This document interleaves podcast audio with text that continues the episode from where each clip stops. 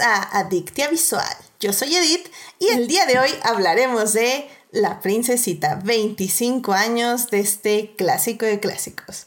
Para discutir, fangirlear, analizar y llenarnos de feels, está conmigo Blanca. Blanca, bienvenida al programa de nuevo. Hola, ya los extrañaba mucho.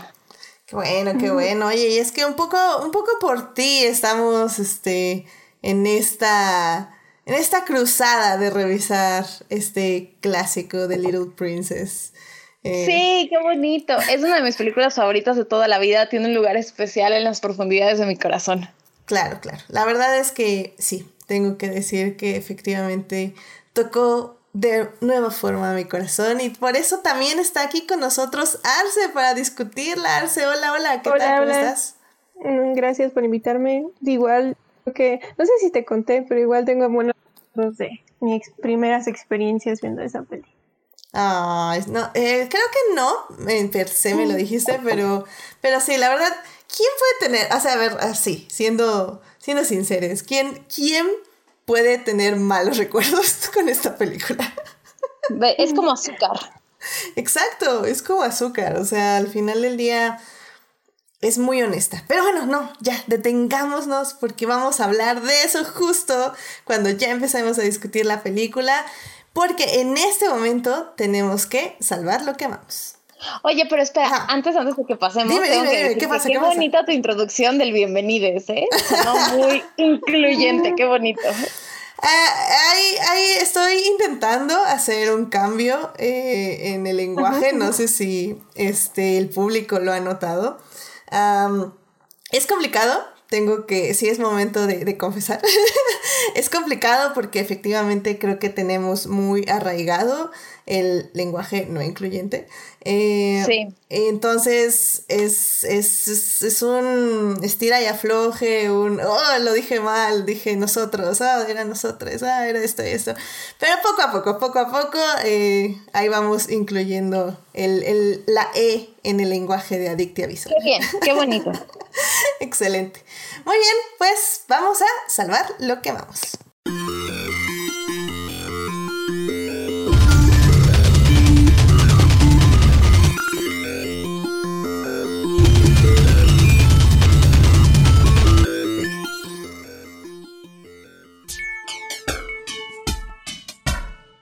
Pues ya estamos aquí para salvar lo que amamos. Así que, Blanca, ¿qué te gustaría compartir con el público?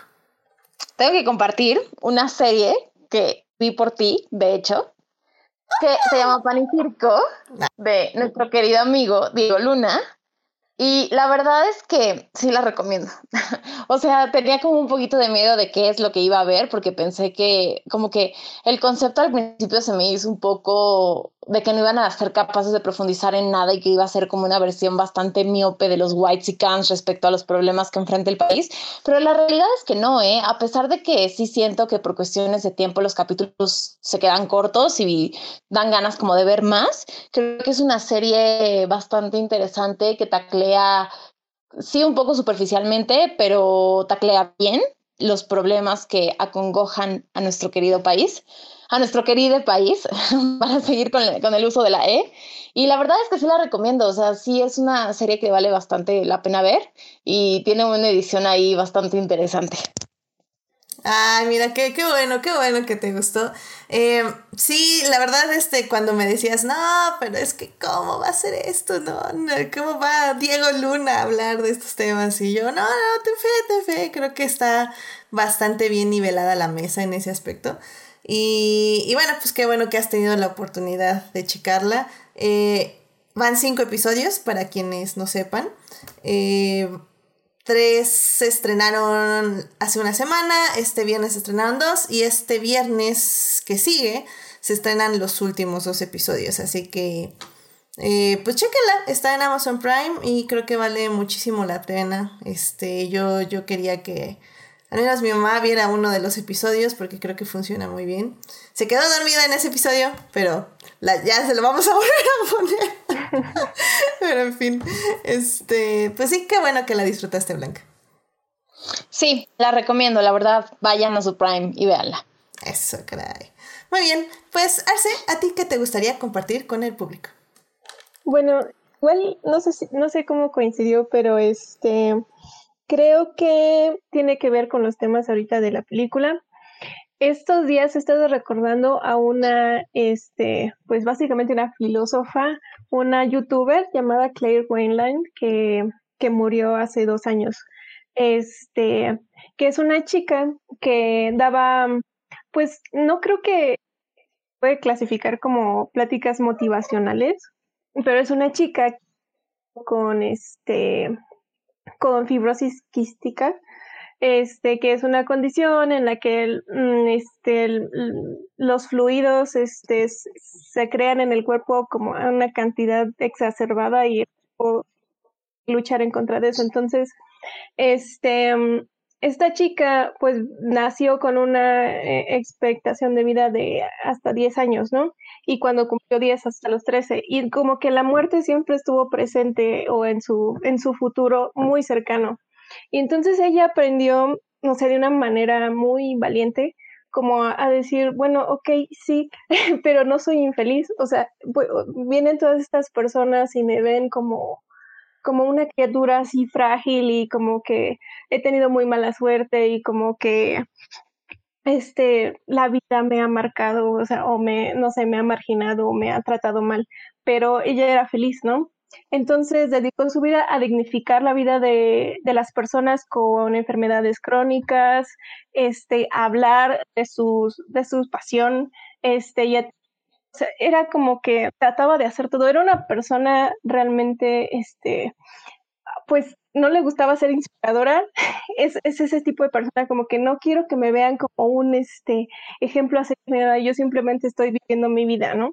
Y este, y pues sí, es una persona, bueno, para uno que, que lo ve desde fuera, sí, sí, sí es difícil no verlo, no ver como inspirador su, su mensaje de, pues, si yo pudiera ponerlo en mis palabras, es que, o sea, las, tus circunstancias, este, no son lo que te marca, tú eliges lo que te marca, tú eliges, este, tú eliges la forma en la que llevas tu vida y debes de, como que su, su mensaje principal era que todos deberíamos vivir una vida de la que estemos orgullosos.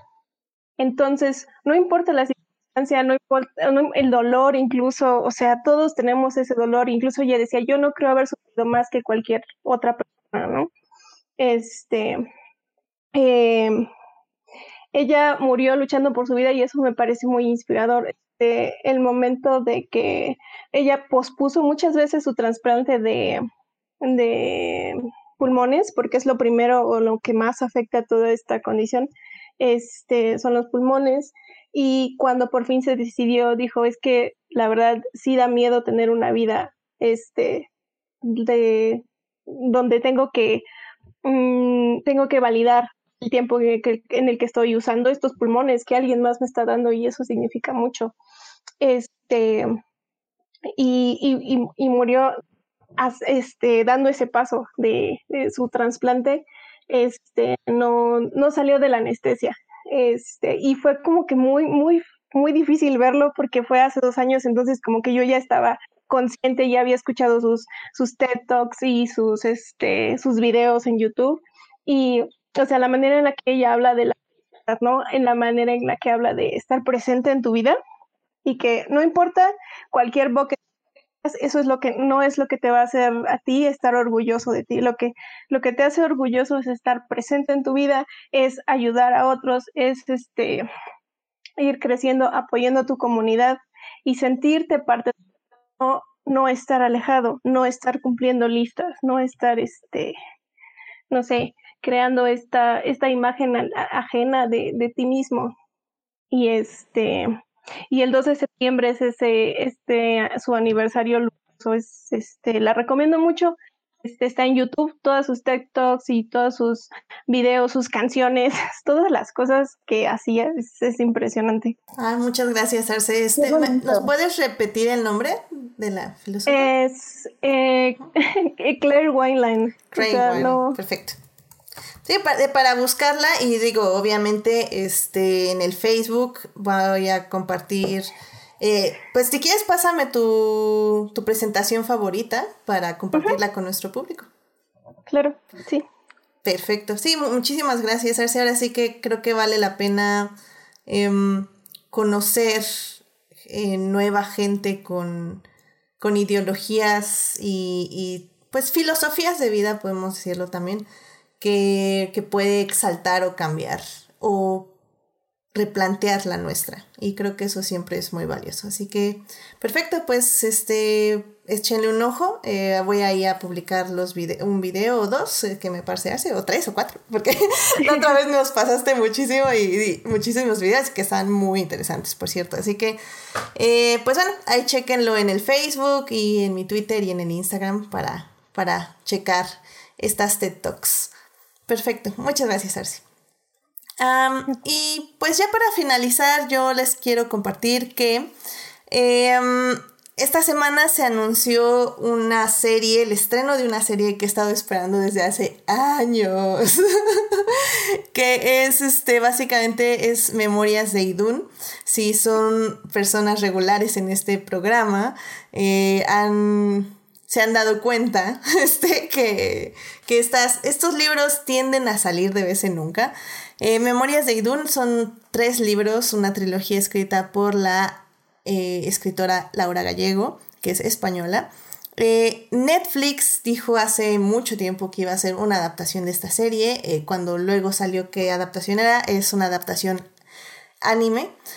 Y pues ya se, anunció la fecha de estreno, se va a estrenar el 10 de septiembre en Netflix en todo el mundo.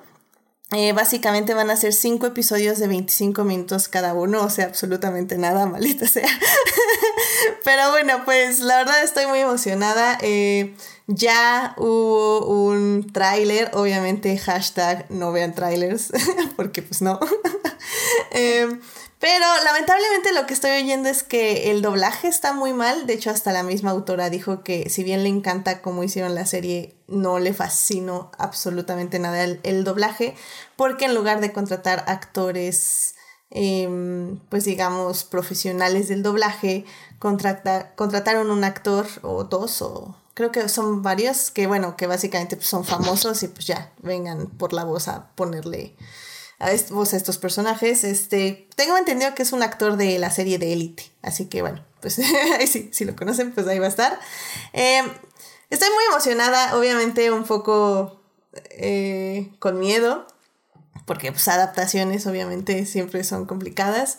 Pero, pero bueno, o sea, sí, o sea, no espero nada, pero al mismo tiempo estoy como, como esperanzada, sobre todo porque la autora le dio su bendición. Entonces, si bien obviamente no va a ser el libro, porque pues no se puede, espero que sea una buena adaptación y sobre todo que traiga gente a los libros, que creo que son libros que valen muchísimo la pena leerse y disfrutarse por personas de todas las edades. Y lo mejor es que seguramente van a, van a vender más o va a haber más, van a estar más visibles los libros fáciles de encontrar, pues. Exactamente, también sí, porque aquí en México ya era difícil encontrarlos, ya, ya me costó un poco de trabajo la última vez que los estaba buscando. yo estoy molesta con este país y lo poco que la gente lee, es frustrante. Mm, yo no diría que leemos poco, pero sí compramos pocos libros. Mm, y también creo yo que leer poco, ¿sabes? Porque, mm, no sé, me ha pasado mucho, o sea, digo, conozco gente que lee bastante y está increíble como conocer a estas personas, pero siento que en una generalidad, incluso la gente que lee no lee. O sea, siempre es como, compra el libro y no, y no lo lee. Mm, ya. Sí, bueno, también está ese síndrome.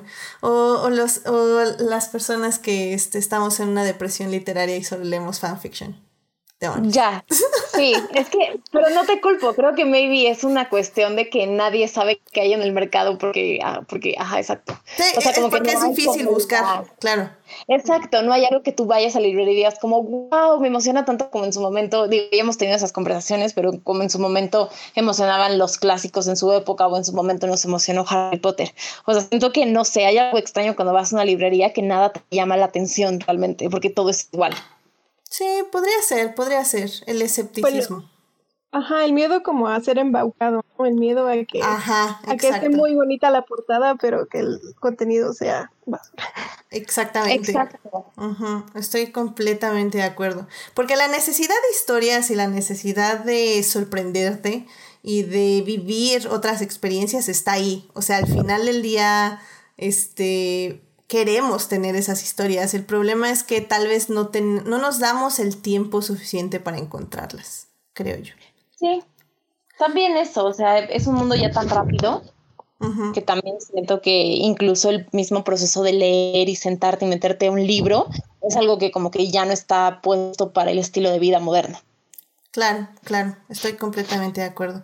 O, por ejemplo, también tenemos personas como Melvin, que está en el chat, que dice que perdóname por solo atiborrar mi Kindle. Está bien, a él, a él lo perdono, es la única persona que puedo perdonar por esas cosas.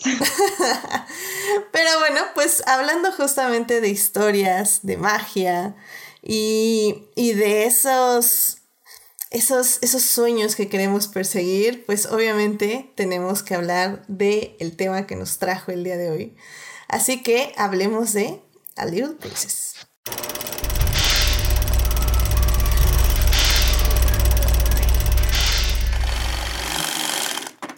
bien, pues ya estamos aquí para hablar de A Little Princess o como mejor lo conocemos en México, La Princesita. La Princesita fue estrenada hace 25 años, en 1995, eh, y fue dirigida por Alfonso Cuarón. Obviamente la fotografía también la hizo nuestro buen amigo Lubeski. Ah. este, y eh, bueno, pues eh, si no la han visto, eh, que nunca han visto el Canal 5, nunca lloraron frente al televisor del Canal 5. Pero bueno, básicamente rápidamente la historia es acerca de una niña eh, que pues básicamente nace en privilegios, es, tiene, su padre es pues, pues no millonario, pero al menos muy rico. Y por cuestiones de que su padre tiene que irse a luchar a una primera guerra mundial, ella la tiene que dejar en un orfanato de Estados Unidos en la ciudad de Nueva York. Y pues ahí va a vivir muchas experiencias, tanto bonitas como bastante traumáticas.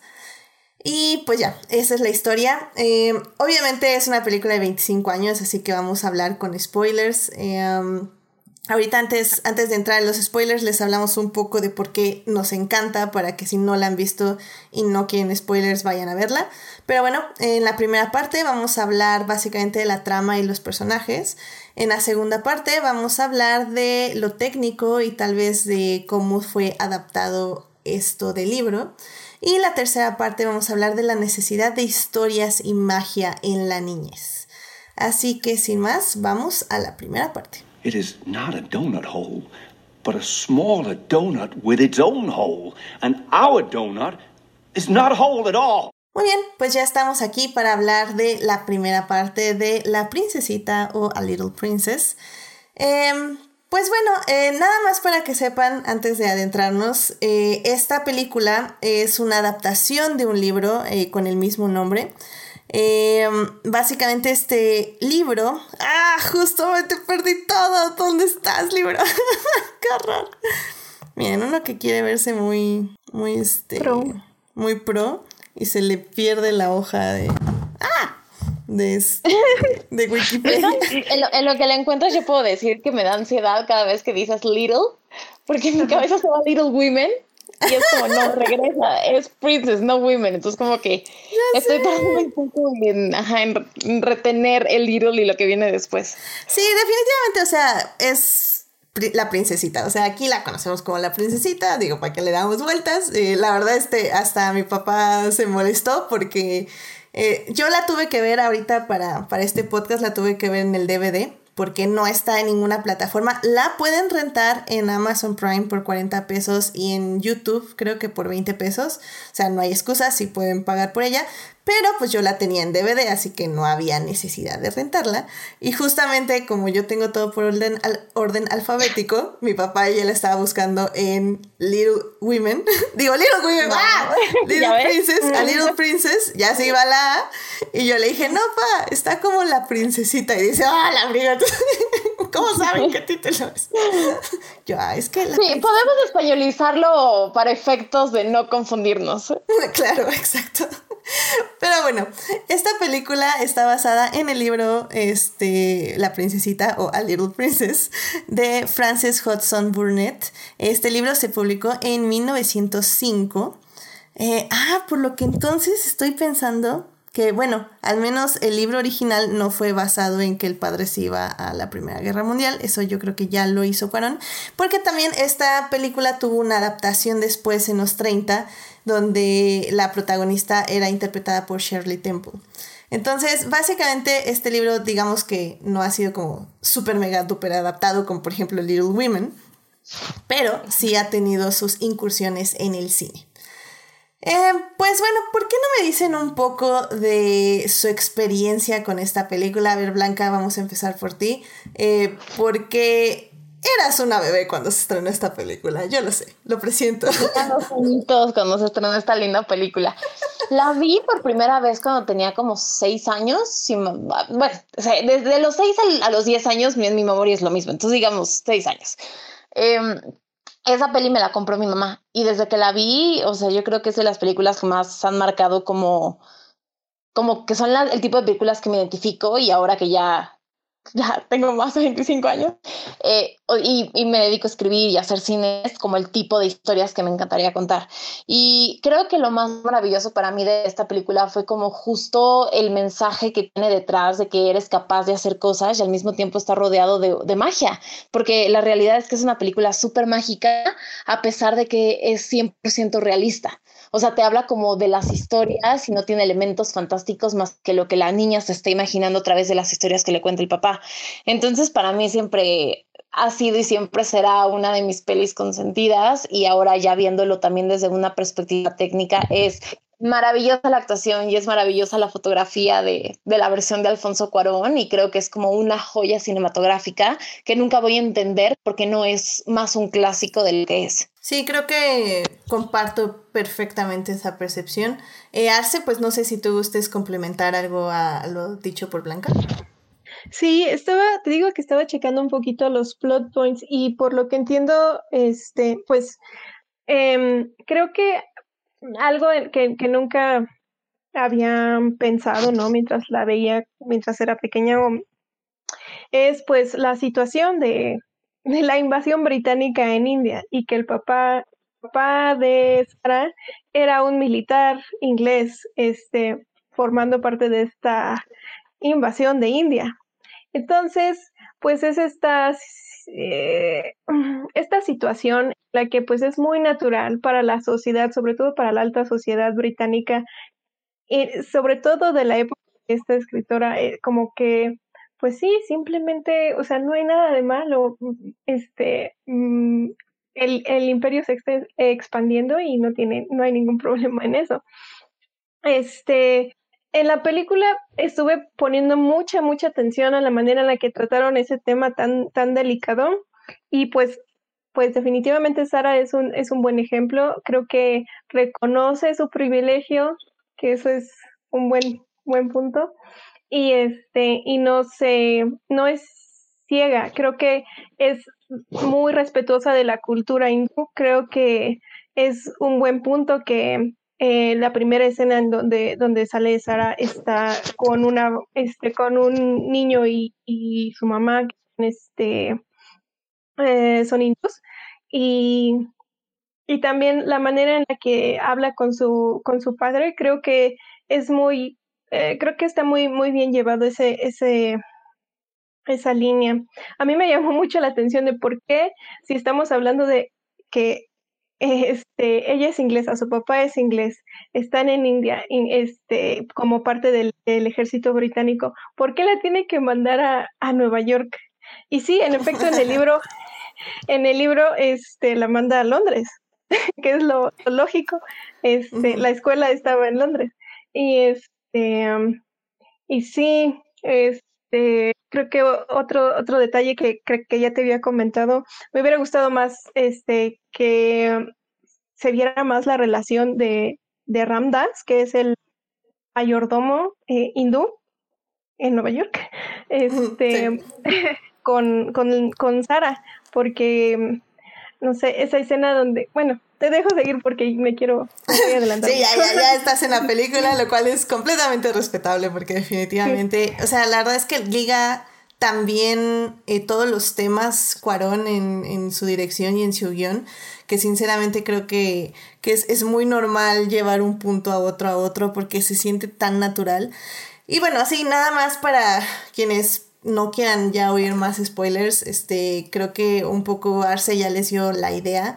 Em, y Blanca les dio un poco lo que va a ser el sentimiento de esta película. Es básicamente es eso, es una niña que a pesar de nacer en el privilegio y tener todo lo que una niña puede desear, que es básicamente el amor de su padre, un, un lugar seguro donde pueden Em, prosperar sus sueños y, donde no le falta nada. Y de hecho creo que así lo ponen en el libro, o una de las cosas que mencionan en el libro, es que, que la única razón por la que no es una niña malcriada y una niña prepotente es porque le gusta leer y le gusta aprender y le gusta escuchar historias. Y que esa es la manera en que ella aprendió a ser empática con el mundo que la rodea.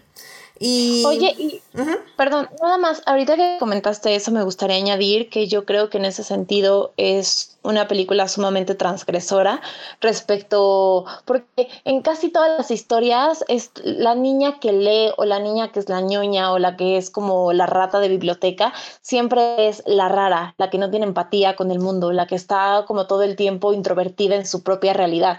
Y a mí lo que se me hace súper lindo de, esta historia y, no solo de la película, sino del libro y de la historia en general es que Sara no es esa niña. O sea, al contrario, Sara es los libros le dieron a Sara la oportunidad de salir y expresarse con el mundo y con las otras personas. Y siento que eso es un rompimiento del estereotipo francamente maravilloso. Exactamente, exactamente. Así que, pues bueno, sin más, pues ya aquí empezamos con los spoilers de una película de hace 25 años. Vayan a ver, como digo, está en Amazon Prime para rentarla, 40 pesitos, nada así de fuera de, o sea, van a valer la pena. O sea, es su boleto al cine y va a valer muchísimo la pena. Si no, creo que en YouTube está más barata, está en 20 pesos. Eh, no se los confirmo, pero sí, sí está, está ahí. y... en lugar de gastar mil pesos en Mulan. ah, discutible, discutible. pero bueno, no, definitivamente, Princesita garantizada. Mulan todavía no lo sabemos, todavía no sabemos si está garantizada. Pero la princesita sí. Así que pues no está mucho, es lo único que te puedo decir. Pero bueno, pues sí, eh, la verdad, como bien dice Arce, creo que Cuarón elige perfectamente dónde empezar esta historia que es en India. Es mostrando básicamente el lugar donde van a nacer todas las historias que dice Sara. Y, creo que la verdad eh, justifican muy bien la razón por la que va a Nueva York. Obviamente la razón de Cuarón de llevar esta historia a Nueva York es porque los gringos estaban pagando. Así que tenía que ir a Nueva York. pero, pero bueno, o sea, creo que dicen como muy bien como eh, tener este lazo con su madre de vas a estudiar donde estudió tu madre cuando antes de que muriera. Eh, creo que es una buena manera de que relaciones este lugar como, como el lugar donde se va a hacer el ambiente de la maternidad. Pero lo triste o lo, o lo eh, transgresor es que no va a ser un lugar maternal, va a ser todo lo contrario, va a ser un lugar de pesadilla, si podemos decirlo de esa forma. Em, y, creo que es muy hermoso desde la primera parte, desde que está en India, cómo se forma este vínculo con el padre, ¿no? Eh, creo que es muy extraño ver en películas eh, donde hay niñas protagonistas que haya un vínculo tan fuerte con el padre o un padre tan, tan, tan, tan amoroso de una manera tan receptora de lo femenino. No sé ustedes cómo vean esta parte de, la película. bueno, antes de, pasar a eso, yo quería comentar desde hace unos minutos que em, este punto que comentaba Blanca de que, este, que es muy este, interesante que Clara no es como la, rara o la, el, el bicho raro. Este, y creo que tiene mucho que ver con que está basado en Emma de este hoy de Jane Austen. Eh, la idea e, e, es, como basarse en ese personaje que, que es muy social. Y ya, ese era mi punto. sí. Ay, ahorita que lo dijiste me hace todo el sentido del mundo. Claro que Jane Austen está por ahí metida en algún lado porque es la mamá de todas las escritoras. Eh, británicas especialmente, sí. Tiene sentido. Sí, tiene sentido. Pero bueno, ¿cómo les parece la, la relación justo esta con su padre? A mí me gusta mucho, o sea, de verdad que creo que es una película sumamente transgresora. La verdad es que yo no he leído el libro, creo que ahora lo voy a poner como en mi lista porque me gusta mucho la literatura de francés, o sea, creo que, pues por algo son clásicos, ¿no? O sea, creo que son como esos clásicos bonitos que son azúcar.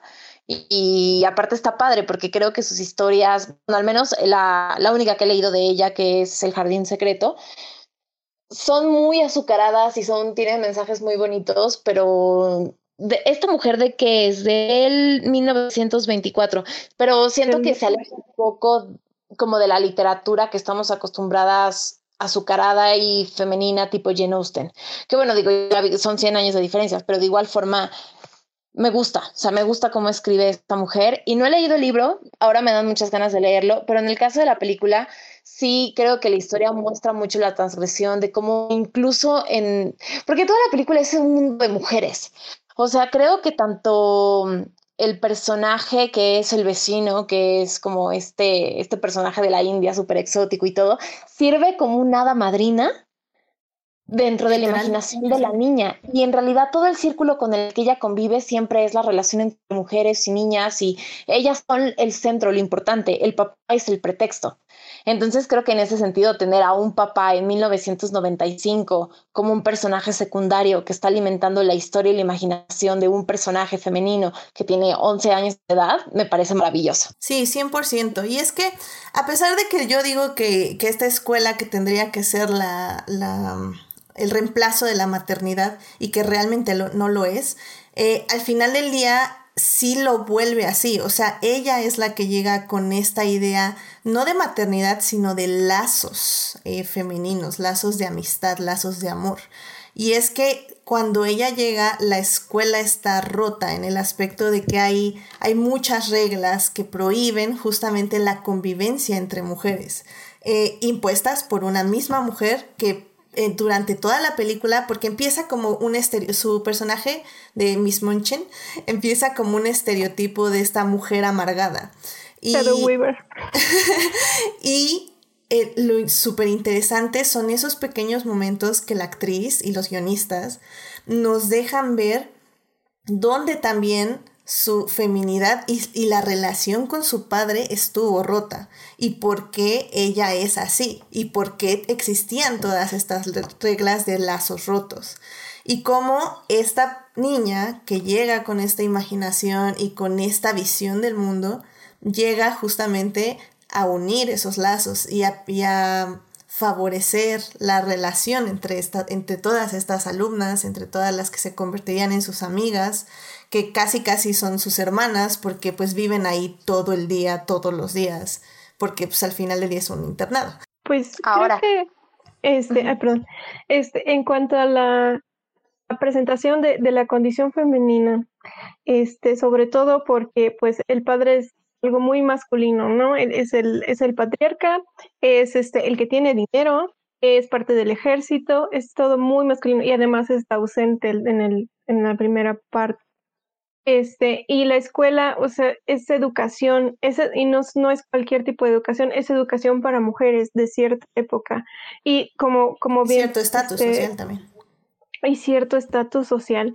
Este, y todas las niñas, pues sí, están muy tristes, están muy tristes. Y creo que lo que Sara presenta es lo que la, tal vez la escritora también, este, vivió este, esta necesidad de crear un mundo y de crear tu identidad, de crear no un escape, sino un ideal, tal vez, este, algo que te haga feliz en este mundo para poder seguir, porque definitivamente lo que es, y, y por eso lo ligo un poco con, con lo que mencionaba de Claire Wayland, de que tú puedes crear tu, la razón que, que, que te hace feliz. Y sobre todo cuando tienes una infancia difícil, tu manera de sobrevivir son las historias. Este, las historias que tú te creas, las historias que, aprendes, que, ves.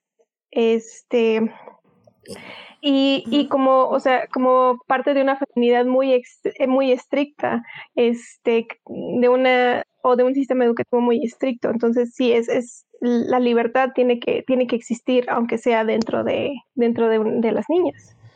Y, claro, y también quiero mencionar que toca bastante como el tema de un racismo, porque, no sé, me llama mucho la atención que tendría que volver a verla como para poder analizar bien cómo maneja el tema del racismo, pero yo cuando era niña y cuando vi esta película, me llamaba mucho la atención que, o sea, cuando tú ves al personaje de la amiga, que es una amiga negra, no tienes como ningún problema, al menos yo nunca tuve como una relación respecto a que estaba en una posición de servidumbre por el color de su piel, sino que simplemente estaba ahí porque no tenía padres y era pobre y estaba sola.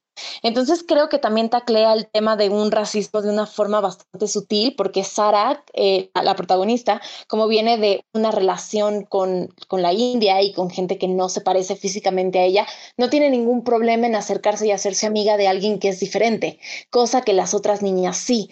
Entonces creo que también maneja un tema de un racismo de una forma bastante sutil que conforme se desarrolla la historia se va transformando a abrir esas ventanas de posibilidades, a llevarte con gente que es entrecomilladamente diferente a ti.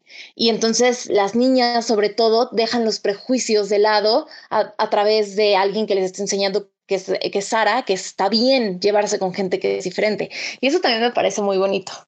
De hecho, creo que lo que... Adelante.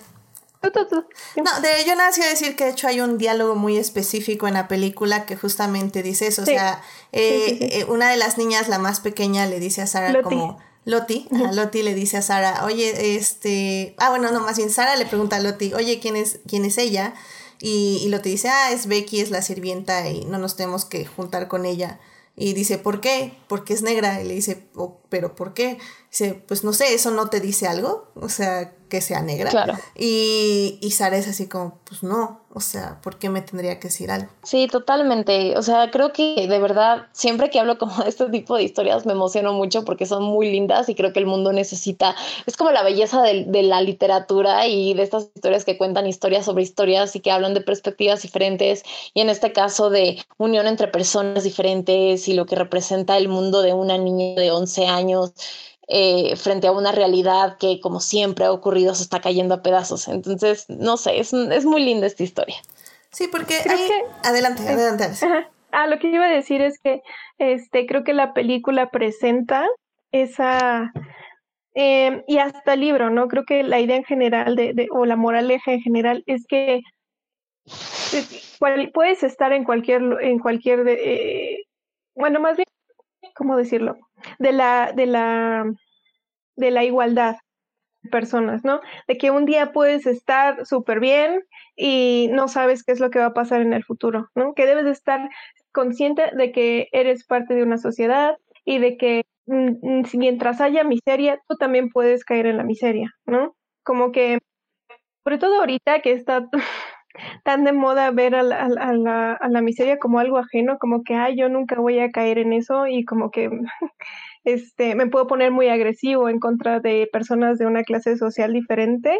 Este, creo que, creo que la película te hace consciente de que no sabes, no sabes el día de mañana cómo, cómo vas a estar económicamente. Mientras haya injusticia, mientras haya miseria, a ti también te puede tocar. Este, lo importante creo que lo que la historia resalta es que lo importante es mantenerte humano, mantenerte este como consciente de que todos somos partes de, parte de lo mismo y de que todos necesitamos de todos. Claro, o sea, yo creo que es eso, la empatía. O sea, la empatía a través de historias y la empatía de que incluso siento que este mundo, que al menos como lo presentan, que incluso es un tema que también eh, maneja eh, Frances en, en, El Jardín Secreto, o sea, de esta idea de la gente que tiene como la opulencia, al mismo tiempo tiene tantas reglas que no siempre es feliz.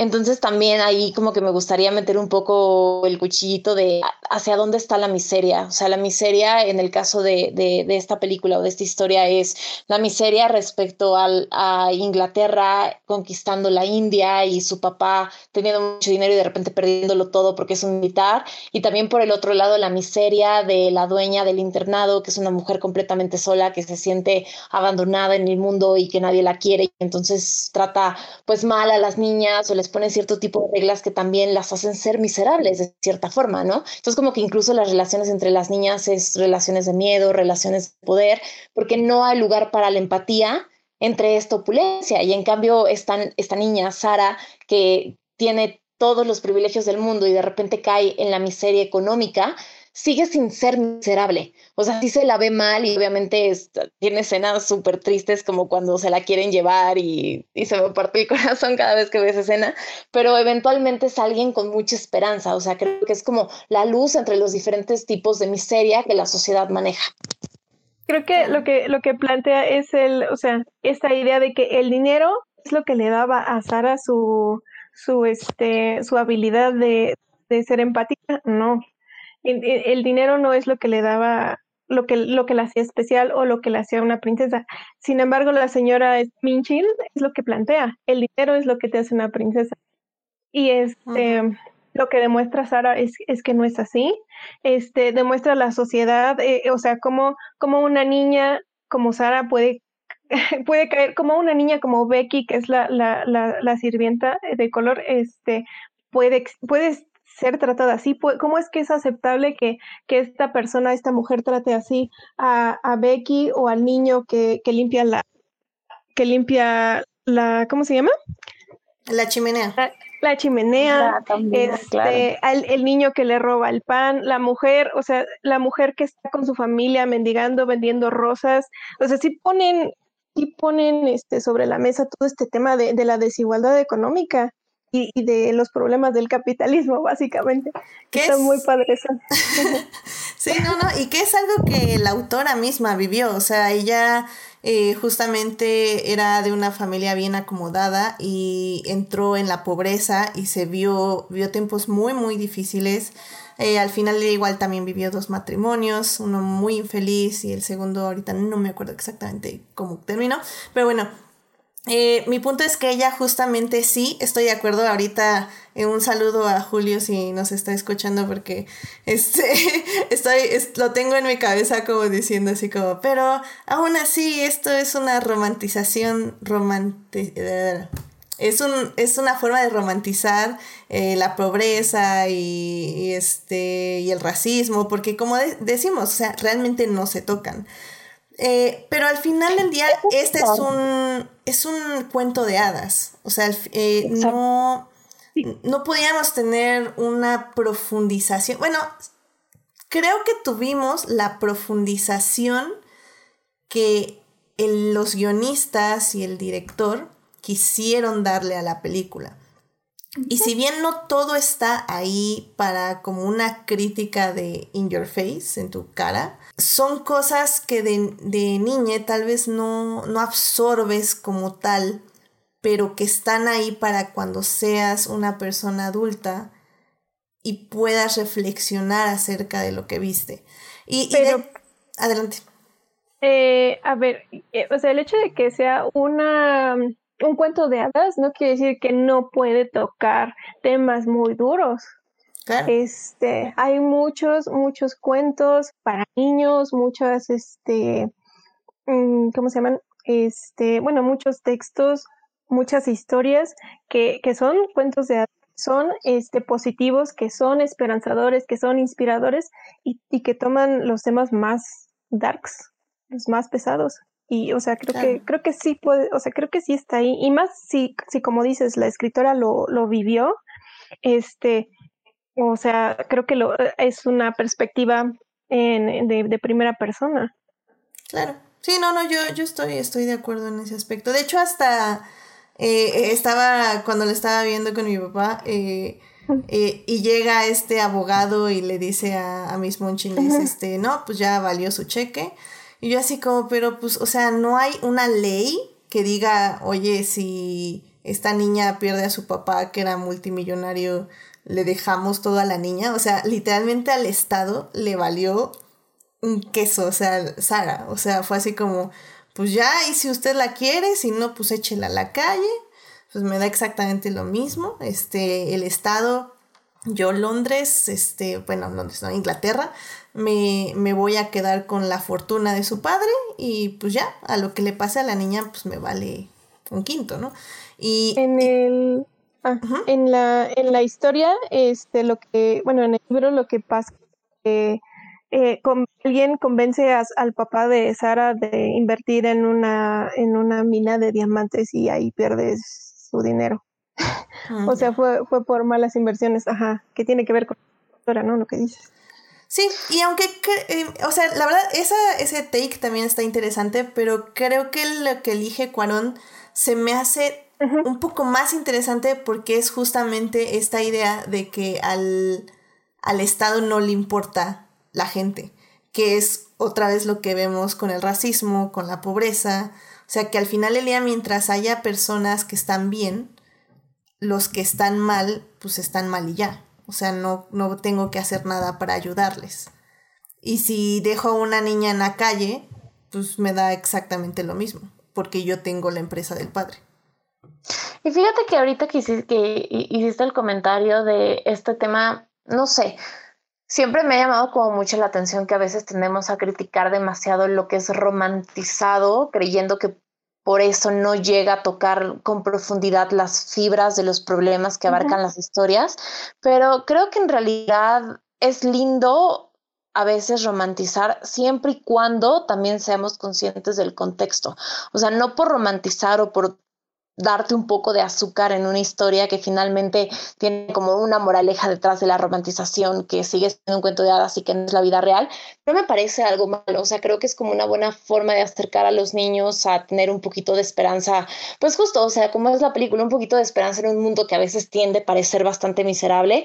Y creo que esa es como la maravilla de en general las historias, poder romantizar y poder dar un poquito de azúcar a una realidad que a veces parece querer caerse a pedazos. Yo creo que nada más agregaría ahí como se va a romantizar siempre y cuando no olvidemos tampoco el contexto y la realidad que está afuera. Claro, sí, me, parece una, una acertada reflexión. Eh, en este caso también es, es, una historia dirigida a un público infantil. Eh, la pueden disfrutar los adultos 100%, 1000%. Sí, eh, yo puedo seguir llorando viéndola. ya sé. Literalmente la he visto como unas 20 veces 25 y como a la 25 dejé de llorar y fue así como, oh, ya, ya no, lloro con esta película y ahora la volví a ver y fue como, no, ¿por qué hoy? Pasa mucho eso, yo también soy como súper chillona para ciertas películas y eso también es como, no importa las veces que la vea, puedo tener 45 años y voy a seguir disfrutando mucho esta película. Ya sé, y mira, em, ¿por qué no ya pasamos a la segunda parte? Eh, donde vamos a hablar un poco ya de lo técnico de la película, de esas escenas exactas donde nomás todo funciona perfectamente para crear lágrimas en los en los espectadores. Así que pues vamos a hablar en la segunda parte. Pues ya estamos en la segunda parte de La Princesita. Eh, ah, la verdad es que esta peli la hemos tocado, pues ahora sí que hemos discutido ya ahorita todos los temas que toca la película y que explora eh, la, niñez, eh, lo femenino, el capitalismo, claro, también. Y y como decimos, todo esto es expresado durante la película por cosas sutiles, o sea, son momentos cinematográficos que no se apoyan en el, en el guion, en el aspecto de, perdón, en los diálogos eh, o en un narrador. Eh, son momentos simbólicos, metafóricos, explícitos de, de, de lazos de de toques humanos, literalmente de abrazos, de, de toques en, en, Es que iba a decir algo como handshake, pero no fue como... Ah, bueno. El, el asunto es que hay, hay momentos increíbles en esta peli.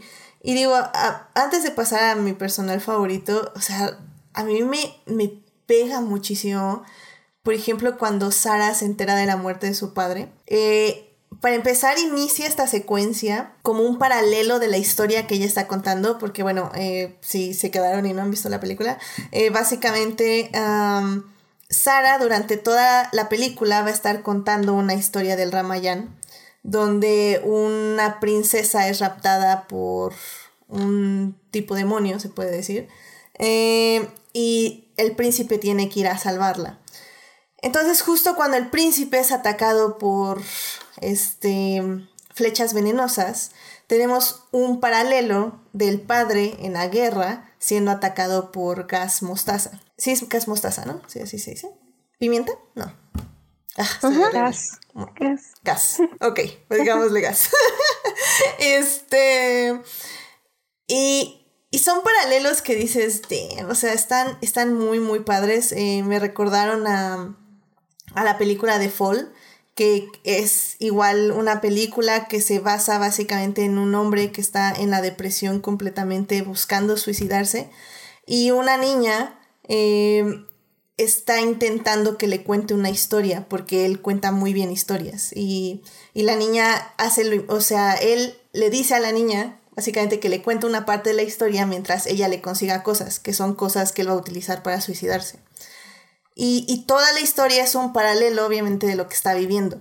Y creo que si bien aquí no es como tal como en Fall que se basa 100% en la otra historia, en la historia fantástica, aquí la historia fantástica nos ayuda a entender lo que está pasando en la mente de Sara y lo que está pasando en su vida. Y recuerdo siempre muchísimo esa escena donde está en la fiesta de cumpleaños y Monchin le dice, oye ya, eh, para en esta fiesta, vente para acá, este, vamos a hablar. Y le dice, ¿sabes qué? Tu padre murió. Este, eh, valió esto. y, se va acercando un globo negro hacia ella. Y ah, Sara nada más se concentra en el globo negro. Y cuando dice, no entiendes, estás sola en el mundo, ya valiste, etc. Y, y explota el globo negro. Y todo así como, Dios, es el poder de la imagen. O sea, no sé. Es una de mis escenas más fuertes y y muy poderosas visualmente, definitivamente. Sí, es de lo que más recuerdo de, de, la película, ese, es la imagen de ese globo, es como que ya sabes, está ahí desde que llega el, el abogado y desde que lo veo, ese globo me trae recuerdos, este, de, de, pues de la primera vez que la vi, de, eh, de cuando estaba pequeña, y, y sí, o sea, cuando eres niño y no puedes con lo que te están diciendo, o incluso Exactamente. Te fijas en las cosas, te concentras en un objeto, ¿no? Y tratas de, de entender, ¿no? Eso, e, esa es una escena igual muy, muy chida, me parece. Sí, sí, sí. Sí, es una gran película de verdad en todos los aspectos, en su dirección, en su fotografía, en su manejo de la, de la, de la narrativa de la imagen, o sea, es una gran película. La música también me parece exquisita en muchos aspectos, o sea, eh, la verdad es que complementa mucho esta idea de la magia, porque cuando en la música escuchas tonadas de India, es justamente cuando la magia va a pasar o cuando está la esperanza o cuando Sara le da esperanza a, otras, a sus amigas, a sus compañeras. Este, Patrick Doyle es quien hace toda la composición de, todas ah, las canciones. Y, la verdad funcionan excelentes. O sea, otra de mis escenas favoritas es cuando despierta Becky y Sara y encuentran todo este banquete con las sábanas este, en las paredes y, y las salchichas y su ropa. O sea, es como o sea, y bueno, por ejemplo, la, escena que ahorita tienen ahí en, YouTube, que es, un arte que encontramos de, bueno, más bien que Sofía, Sofía Sánchez Saludos me hizo favor de encontrar para ponerlas ahí en el YouTube, em, que es la parte justamente donde abre la ventana, y bueno, que está ya nevando, y abre la ventana Sara porque está este, este, otra, este otro personaje, ¿cómo se llama? Este, mm, Ramdas, que está Ramdas del otro lado, en la otra casa, y que nada más alza los brazos para recibir la nieve y recibir el frío y pues al final del día recibir la vida, ¿no? Que eso es lo que significa. y con, con esa música que entra, con los coros, ay no, nada más de acordarme y la vi ayer y se me pone la piel chinita, o sea, es hermoso. ahorita que dijiste eso te voy a decir otra cosa, también me llama mucho la atención, o sea, yo personalmente llevo como ya un par de años estando completamente obsesionada con Oriente y esta relación que ha tenido siempre para traer la magia que Occidente de cierta, y sobre todo el Occidente industrializado ha perdido. Entonces también me llama la atención como mientras por un lado la historia se desarrolla en la conquista inglesa de la India y un sistema de represión muy fuerte, por el otro lado lo que trae magia y lo que alimenta la imaginación de una niña inglesa es el regreso de Oriente y las leyendas de Oriente y el Ramadán y la música y cosas tan chiquitas y tan mágicas como el hecho de que hay un chango con un gorrito. O sea, el monito que se atraviesa y todo, algo tan, tan chiquito que resulta tan mágico y tan extraño al mundo moderno y que por ende abre como las ventanas a la imaginación. Eso se me hace algo también muy lindo y creo que históricamente es algo pues que, que pasa, que ha sucedido. O sea, Oriente siempre ha estado trayendo como su magia a un occidente que la perdió, ¿no? Y lo ves también en el diseño de producción, em, que creo que fue, de hecho, fue nominado al Oscar. ¿Ves? Tuvo un montón de nominaciones, ¿verdad? Esta película. Sí, ahorita les digo exactamente qué tuvo de nominaciones, pero por ejemplo, la paleta, ah, bueno, estuvo nominada para dos Oscars, obviamente mejor fotografía de Lubeski y mejor dirección de arte y decoraciones de set. Eh, y bueno, y me parece que nada más estuvo por los fuertes, nada más esos dos, y bueno, hubo también varios, varias nominaciones en en otras categorías y obviamente en otros premios. y bueno, como decía yo, la paleta de colores es, es, muy importante en ese aspecto porque tienes que básicamente es el verde, gris, negro eh, y blanco y un verde así oscuro, lo que lleva alrededor de ese mundo, lo que es el mundo de Nueva York. Y todo lo que tiene Sara son colores naranjas, colores blancos, colores dorados, que recuerdan justamente a esto, a, la magia de India.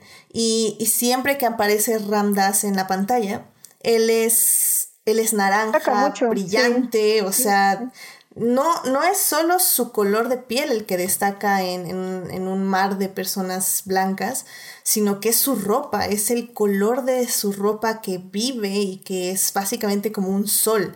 Y, y Cuarón lo usa específicamente para que aparezca en situaciones donde se necesita, uno, guía, dos, esperanza, o, o tres, como esa esa necesidad de luz en la vida de alguien que está perdiendo todo. Eh, bueno, es esperanza, básicamente. Entonces, creo que es, muy bien utilizado en ese aspecto, que, que sí se puede decir como que...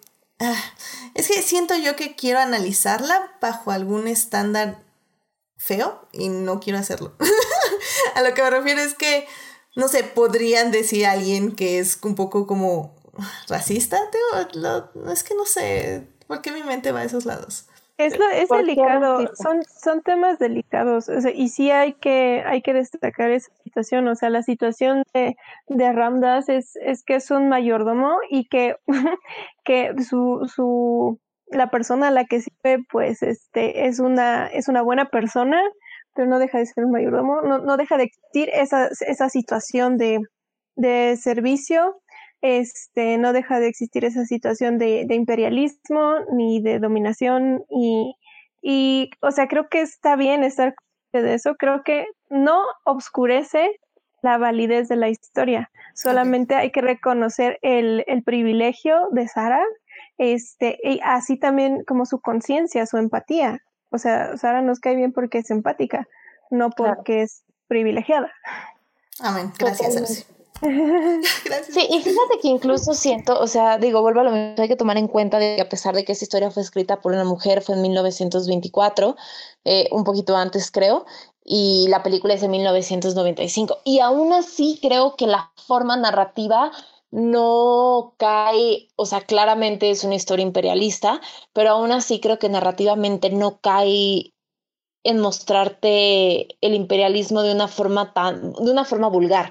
Porque ahorita me estoy acordando que vi hace poco la película que se llama Abdur y la Reina. Sí, creo que sí, ¿no? Sí, sí, sí. Está en Netflix, si no mal recuerdo.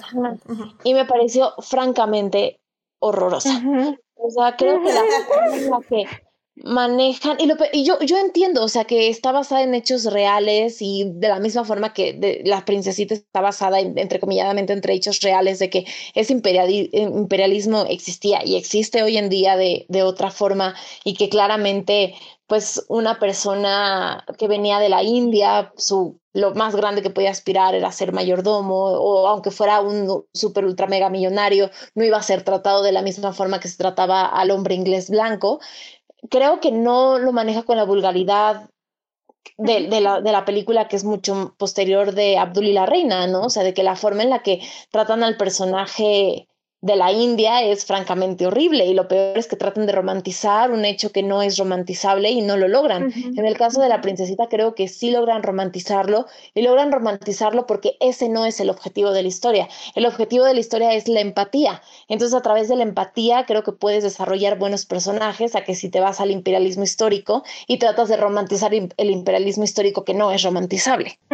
Y creo que hay un poquito de también, o sea, la denuncia de, de ver, este, bueno, de la situación de, Sara cuando está, este, em, cuando está haciendo, uh, bueno, cuando, cuando está mendigando, cuando, cuando aún así trata de ayudar a las familias este, hambrientas. Creo que si hay una denuncia de cómo es que esta, esta niña que tiene tanto potencial, que tiene tanto, tiene que vivir y atravesar esto, cómo es que también Becky, que a lo mejor no es la que pero porque esta niña, creo que la manera en la que, la que la retratan es sensible a eso de por qué Becky tiene que estar viviendo esto, por qué esta, esta familia que vende flores tiene que estar viviendo esto. Creo que sí hay un poquito de denuncia a través de la imagen, tal vez. Claro, claro. Pues... Sí, totalmente. Pero fíjate que ahí, o sea, justo lo que decíamos ahorita analizándolo, creo que como que a mí me gusta pensarlo como una denuncia y, y mi cabeza como que va a bloquear cualquier otra forma porque me gusta mucho esta película, pero no sé si en 1995 Alfonso Cuarón quisiera estar haciendo denuncias sociales a través de una película o simplemente es una romantización de la pobreza para poder seguir manejando el tema de la empatía. No sé. Es que eso también tiene que ver con hasta cómo se escriben las historias, porque eh, al final cuando escribían un libro y querían que se vendiera, pues tiene que tiene que ser empático con la situación de la población y la mayoría, pues en muchas en muchas de estas épocas eran muy pobres. Entonces, sí, sí hay una posibilidad de, de esto, pero lo que me agrada es que Sara propone esta la imaginación propone este, la felicidad a través de cualquiera de estas situaciones económicas, de cualquier circunstancia alrededor, ya sea trágica, ya sea este, mm, de, de, de, gracia y felicidad, ¿no? Y es, este, es eso, es tomar en tus manos tu propia tu propia realidad, tu propia motivación, tus propios, tus propios ideales y tu propia identidad, sobre todo. Creo que ella nunca deja de ser una princesa, por ejemplo. Sí, claro. De hecho, ahorita, la verdad no lo quiero hacer en este podcast. Siento que lo, hay que pensarlo un poco. Pero esto que hablaban de, de Cuarón, eh, ¿cómo pondríamos lado a lado la princesita contra Roma, por ejemplo? Ya, uy. O sea, sería algo muy interesante de analizar eh, la romantización efectivamente de, de la pobreza, tal vez, podría entrar a un tema ahí interesante. Eh, y en Roma, no, ¿por qué haces esto? Y un mundo de mujeres también, que por cierto es, otra cosa. Eh, digo, obviamente la princesita tiene un, punto que es que él no, le, no lo escribió, no escribió el guion, eh, lo escribieron Richard La Larvanés y Elizabeth Chandler, fueron otros dos tres dos personas que adaptaron el libro, la novela. Eh, entonces, este no es un guion de Cuarón, es una dirección de Cuarón. Entonces, en ese aspecto estaría interesante ver qué se hace en La Princesita y qué se hace en Roma. Pero, como soy una muy mala persona, dejaré al público con ganas de esa discusión. Pero en fin, este. Pues bueno, ¿alguna otra escena que quieran compartir? Eh, yo tengo una más, que obviamente es el clímax de la. De la, bueno, los últimos dos clímax. Pero bueno, no sé si tú, Arce, quieras compartir alguna escena en peculiar que te haya gustado mucho la forma en que se realizó en la película. Ah, algo en especial en cuanto a la realización. Este, déjame, pienso, pero sí hay muchas cosas. Por ejemplo, me gusta mucho, no me gusta, es la parte triste, la parte donde este, Sara se deprime y, y como eh, se me estruje el corazón cuando le dice a Becky, no, la magia no existe y se me hace es como que, ah, me siento tal vez, no sé, muy, este, muy identificada con ese, ese momento, o sea, de que puedes, puede, puede llegar ese momento, no puedes ser la persona con todas estas armas en contra del sufrimiento, ¿no? La imaginación, la voluntad, la alegría y hasta, no sé, como que la, la fuerza interna, pero este, en ese momento en el que Sara se deprime, y cómo es la magia la que la magia la no, no recuerdo exactamente cómo es que ella ella misma solita se saca eh, de, esa depresión no es que creo que lo padre de eso es que la saca Becky porque Becky le hace un cojín con, con, con todo lo que ella narraba de India en sus historias. Entonces es cuando ella le dice, no, pues, pero es que esto no existe, no, o sea, bueno, sí existe, pero pues no, o sea, ya se le fue toda la magia. Y ella le, le dice como, no, es que, o sea, tus historias eran lo que a mí me traían la magia. Y, y como el hecho de que alguien más, alguien que le pasó esta empatía y que le pasó esta esperanza, le regresa la esperanza a ella, y que es, es gradual también, no pasa de la noche a la mañana. Creo que creo que en la peli se siente rápido, pero en espacio temporal de la película no es tan rápido. Sí, sí pasaron muchas cosas. Ajá. Entonces, creo que eso también es muy valioso y es muy bonito. O sea, entender que, que es válido sentirse mal y sentirse triste en una situación horrible, porque pues, es una situación horrible. Pero al mismo tiempo, lo importante es justo eso, que otras personas a las que le pasaste ese rayo de esperanza te regresen esa esperanza a ti. Totalmente. Pues Blanca, no sé, alguna eh, escena que tú te acuerdes y que quieras analizar. Sí, dos. o sea, creo que de hecho la película empieza con una de mis escenas favoritas, que es cuando están en este, le voy a decir lugar, digo, sé que es un set, pero le voy a decir como lugar muy mágico y muy especial, donde hay una cabeza de un Buda gigantesca. Sí es un Buda, ¿no? Eh, sí incrustada en el agua y entonces les están contando a, la, a Sara la historia de la princesa del Ramadán y entonces ella está como en este lugar súper mágico, viviendo completamente entre la realidad y la fantasía. Se me hace visualmente una de las escenas más bonitas de toda la historia del cine y creo que a partir de ahí te das cuenta que te vas a transportar a un viaje azucarado durante toda la película. Y la otra que también me gusta mucho creo que es el final. Después de los últimos momentos de tensión, francamente es horrible y más cuando tú, cuando eres niño, ves esa escena cuando se la va a llevar la policía y entonces está atravesando entre, entre un, un, edificio y otro y se va a caer y entonces se va a morir y todo va a salir horrible. Y eventualmente cuando se reencuentra con el papá, eh, o sea, como justo volver a tener este momento de esperanza y que cuando llega la figura paterna y la figura masculina, llega a ser tan bonita la reunión entre ellos y llega a ser tan, tan bonito el final, que incluso este personaje masculino que prácticamente transcurre toda la historia como un fantasma, en el momento en el que llega te das cuenta que, claro, es el padre de que educó a una niña como Sara y entonces hace como el gesto más bonito de todos los gestos que es adoptar a Becky y no tiene absolutamente ningún problema en ponerle los mismos vestidos súper bonitos que le pone a su hija que se los pone a Becky. Y volviendo al tema que comentábamos antes, en una época pues con un racismo histórico bastante fuerte, qué bonito que en una historia, no sé si esto ocurre en el libro o no, pero si ocurre en el libro también se me hace todavía más bonito no haya este problema de que una, que una niña de otro color tenga de pronto, o sea, sea tratada de la misma forma que tú estás tratando a tu, tú como hombre de esa época estás tratando a tu hija biológica blanca. No estoy, segura de que en el libro, creo que Becky no es especificada como, como de color. Ah, ya. Becky es solo una niña pobre. Pero sí, o sea. Pero creo que entonces es una mejor adición, ¿no? Y como dices, que ni siquiera tiene otro vestido de otro color, o sea, es el mismo vestido, literal. Sí, exacto, es muy linda esa escena, es muy linda esa escena. Sí, no, la verdad, esta, esta escena es cuando yo así, bye. bye, o sea, no, definitivamente desde que le dice, ella lo reconoce a su padre y le dice, sí, sí, papá, papá, no me reconoces, recuerda a India, recuerda, y el otro, no sé, no sé, tú, ah, sí sabes. sí. Sí, sí, sí, ¿sabes qué creo que es? Ahorita que, que lo pienso, es toda esta cuestión de el mundo el mundo le está diciendo a Sara que no vale nada, después de que lleva toda la vida pues viviendo tan feliz y de repente todo el mundo dice, tú eres miserable, no vales nada. Y, o sea, es, el papá es como la, la manera en la que ella trata de recobrar esa identidad de, no, yo sí soy, soy tu hija, ¿no? Y, soy parte del mundo y, no me pueden llevar y no me pueden tratar así.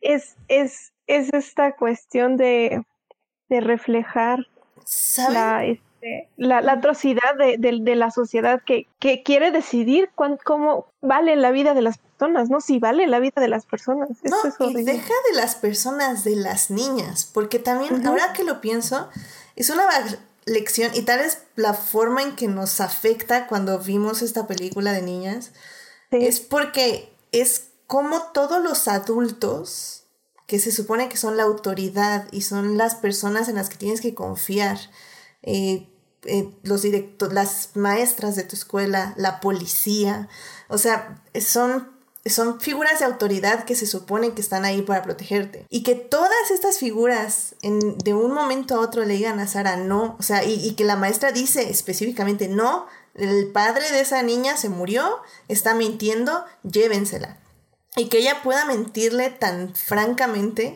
bueno, vilmente, vilmente tan, vilmente a, la policía y la policía sin chistar, sin decir, no, pues oiga, pues oiga, ¿cómo, cómo está eso? O sea, no, sí, ah, sí, le robó, ok, me la llevo y la echo al bote. O sea, es, es creo que la peor traición que el mundo adulto no te reconozca. Y, exacto. y te quite tu validez. O sea, lo, justo lo que dijiste, nada más eh, eh, quiero justo como eh, subrayar eso, que el mundo adulto no te reconozca como persona. Y creo que por eso esa escena es tan, tan, tan, tan horrible. o sea, nada más recordarles como, ¡ay, no, no! O sea, no, no, no. Este, creo que la, la mayor diferencia, o sea, ah, la miseria está en Shadow Weaver, en Miss Minchin, este, que, que es o sea, se necesita una, una, una miseria muy, muy, es un tipo de miseria muy especial para, para cometer una. Creo que es porque ella envidia la, la, la capacidad de Sara de mantener su identidad a través de, de, las diferentes condiciones y que ella misma no es capaz de darse a sí misma un, un valor. Ella, ella misma, ella ella por eso idolatra el dinero y por eso lo único que piensa es en el dinero, porque, porque quiere escapar a su, a, su miseria, pero pues está, su miseria la trae por dentro. Que, que bueno, esto me lleva de regreso a, a, una escena que ocurre justo antes de esta, que es cuando Miss Mitchin le dice a Sara, y tengo de hecho aquí el, el guion, dice, o sea, que la vida real no tiene nada que ver con sus juegos de fantasía, que es un mundo triste y horrible y que si no eres productiva y útil, este, el, mundo no se puede fijar en tus sueños y en lo que quieras. Y, le dice, ¿entiendes lo que te estoy diciendo? Y ella le dice, sí, pero no creo en eso. Y, es cuando le saca este discurso que ah, amo. Sobre todo porque también tengo que dar un plus aquí. El manejo de cámaras que hace Lubeski en esta escena es Chef Kiss. Porque mientras la cámara de, de Sara estaba en, un, estaba en el piso, va haciendo un tilt up y la, cara, la cámara que está en Mrs. Minchin va haciendo un tilt down para que la figura de Sara mientras hace este discurso vaya creciendo y la figura de Miss Minchin vaya empequeñeciéndose. Entonces al final Sara queda en una forma metafórica más alta y más grande que Miss Mitchin. Es, hermosa la toma. Pero bueno, en, este discurso Sara dice, este, soy una princesa, soy una princesa, todas lo somos, no importa que vivamos en áticos viejos, no importa que vistas en harapos, no importa que no seas hermosa, ni ni lista, ni joven, todas somos princesas. Y es así como, oh. y, luego, sí, no, es increíble. Y aparte, ¿sabes? Creo que es un concepto diferente de princesa. Claro. O sea, siento que es un concepto no de la princesa, de que inmediatamente te viene a la cabeza como esta mujer que necesita que la rescaten y todo, sino creo que aquí manejan el concepto de princesa como alguien que es honesta consigo misma, sin importar lo que la sociedad opine. Y eso es súper bonito porque creo que se trata de justamente de encontrar tu identidad como persona y sobre todo como mujer frente a un mundo que no da lugar a nada que esté fuera de un estereotipo, ¿sabes? Y justo lo que comentábamos al principio, el hecho de que ella sea una niña de libros y una niña que le encante estar contando historias, rompe el estereotipo de que no es una niña como le hemos visto típicamente que está todo el tiempo retraída y es introvertida y es como eh, la ñoña y demás, sino que es todo lo contrario. Y creo que de eso es como el mensaje también de trasfondo de esta película, que cuando eres princesa significa que eres 100% honesta a lo que tú quieres en el mundo y entonces eso hace que tengas fortaleza para enfrentarte a las realidades como tú quieras enfrentarte. Y en cambio, en el caso de Mrs. Mitchell, que es la antagonista y que es esta, la dueña del internado, la maestra, es todo lo contrario, es alguien que está tan metida en estereotipos y que tiene cero personalidad, que su carácter es tan volátil como lo es la sociedad. Entonces, por ende, no es una princesa. Creo que es como un lindo cambio de lo que representa el concepto princesa en, en las historias. Pues para lo que yo veo es que el concepto de princesa es como alguien valioso, ¿no? Es alguien que importa, una, una princesa es alguien, alguien que, este, que tiene un valor intrínseco, ¿no? Que no es como cualquier otra persona. Y por eso es muy válido decir que todas lo son, porque todas son importantes, todas son valiosas, todas brillan, todas este, tienen una riqueza interna intrínseca a ellas mismas. Y, o sea, y ella misma le pregunta a mis o sea, tú no lo tienes, que tú no eres, y no, o sea, no, siento que pues lo del patriarcado pesa mucho en la película, pero este, pero es como, yo lo veo así, es incapaz de darse su propio valor, incluso la, la otra maestra, la otra profesora, este, es capaz de salir de su, de su rutina y escaparse por amor y, y dar a su vida otro, otro, nivel, darse a sí misma otro papel, otro, este, otra vida. Y es, este, es lo que enseña Sara. Todas las niñas aprenden a, valorarse a sí mismas, a verse como princesas. Tener el valor de escaparte de tu realidad porque te gusta alguien de fuera, o sea, el que le, ¿quién era que le gustaba? Era eh, lechero, literalmente. ¿El panadero? Lechero. Ah, el lechero. Ajá, claro, el lechero, claro. Y al diablo va a dejar su estatus y todo porque está enamorada del lechero y se escapa con el lechero. Es súper bonito. Sí, y, y, me encanta porque en, lugar, o sea, Sara, lo, justamente lo que le dice no es como, nada, pues ve a casarte con ese cuate, este, ¿no? O sea, le dice, qué romántico. O sea, literalmente la forma en que la convence es diciéndole, tu historia va a ser una historia de, un romance. Eh, que, que, digo, en este caso, esta mujer que, que, es maltratada por su hermana, pues, ¿qué más desea? Pues ser amada por otra persona. Y, y una historia de romance es lo que más funciona. Y lo vemos desde el inicio cuando Sara modifica igual el libro horrible que estaban leyendo y lo convierte en una historia de amor. Que igual de, de igual manera era un libro donde la mujer decide casarse con el rico porque es rico y no seguir su corazón. Y Sara lo que hace es cambiarlo y hacer que la mujer siga su corazón en lugar de casarse con el hombre rico. Sí, sí. Y eso es también como muy bonito. No me acordaba de esa historia y es también súper lindo ese personaje. Ay, no, es que toda la película es muy bonita. ya sé.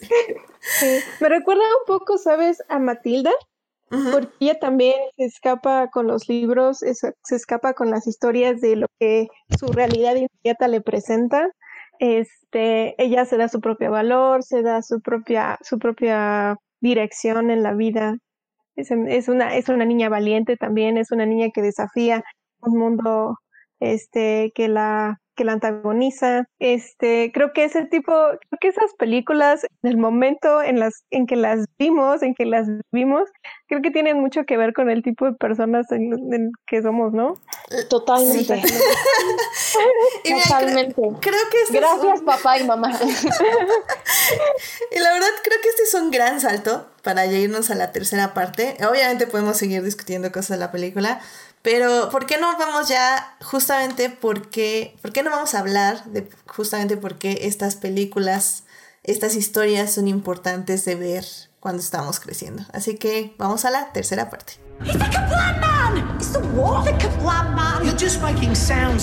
Muy bien, pues ya estamos aquí en la tercera parte eh, donde me gustaría un poquito enfocarme justo cuál es la importancia de este tipo de historias para eh, los las niñas cuando van creciendo. Eh, al final del día creo que, como decimos, esta peli en cierta forma sí formó un poco de la manera en que vemos el mundo. Y si bien Ah, lo, decía una, parte en esta este, infinita cuarentena, que, que sí, tal vez no, cuando vemos esta cosa, cuando somos, estas películas, cuando somos pequeños, no registramos todo lo que vemos y todo lo que hay detrás, pero, pero al final el día está ahí y eso es lo que importa porque el mensaje sí nos llega, o sea, sí lo entendemos aunque no sepamos exactamente cuál es la razón social, política o económica que está detrás de estas historias. Y, creo que justamente eso es una parte muy valiosa de la princesita y lo estábamos diciendo ahorita, es, es una, el valor que tienes como persona, esta palabra que la princesa no es una niña que está destinada a casarse y a vivir en un castillo, es, una niña que está destinada a valorarse, a creer en ella misma, creer en las otras personas, eh, pero sobre todo compartir esta esperanza y este, ¿saben qué? Esta, esa pasión, o sea, compartir una pasión, que es, es algo como súper importante que a veces no, no dejamos que las niñas muestren. Eh, imagínense que a Sara le habían dicho como, o sea, su papá le hubiera dicho, no, no, no, deja de contar historias, o sea, esas son cosas de tu imaginación y no es o que se burlara de sus historias. O que se burlara de sus historias. O sea, en ese momento la niña deja de tener esperanza en esta vida, básicamente. Es que te voy a decir una cosa, o sea, yo de verdad, y ahorita que comentas esto de las pasiones, lo voy a poner como un entrecomillado para porque es algo que siempre me gusta decir, o sea, creo firmemente que la única forma que tenemos de arreglar el mundo es enseñándole a las generaciones de arriba, a nuestras generaciones y sobre todo a las generaciones que vienen de abajo, que una vida sin pasiones no tiene ningún sentido. O sea, si tú no tienes una pasión por el mundo que te rodea y una pasión y una empatía por la gente que te rodea, no hay forma de que arreglemos las cosas y no hay forma de que alguien pueda ser feliz si no tiene pasiones o algo que lo mueve en su vida a conectarse consigo mismo, con el mundo y con otros.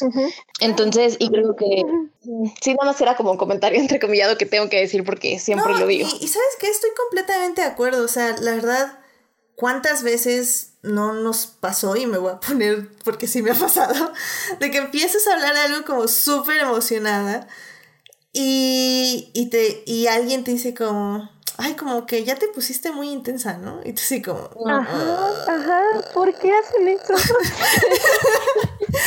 sí, y como si estuviera mal sentir. Y, y, y, entonces digo, ay, perdón, o sea, es, como, no, no, no, no, no, no, no, no, o sea, no hagan eso, por favor. Por favor. Llega un punto en que ya dices, me vale, pero, pero llegar a ese punto va a ser muy difícil si todas las personas de tu alrededor te hacen eso.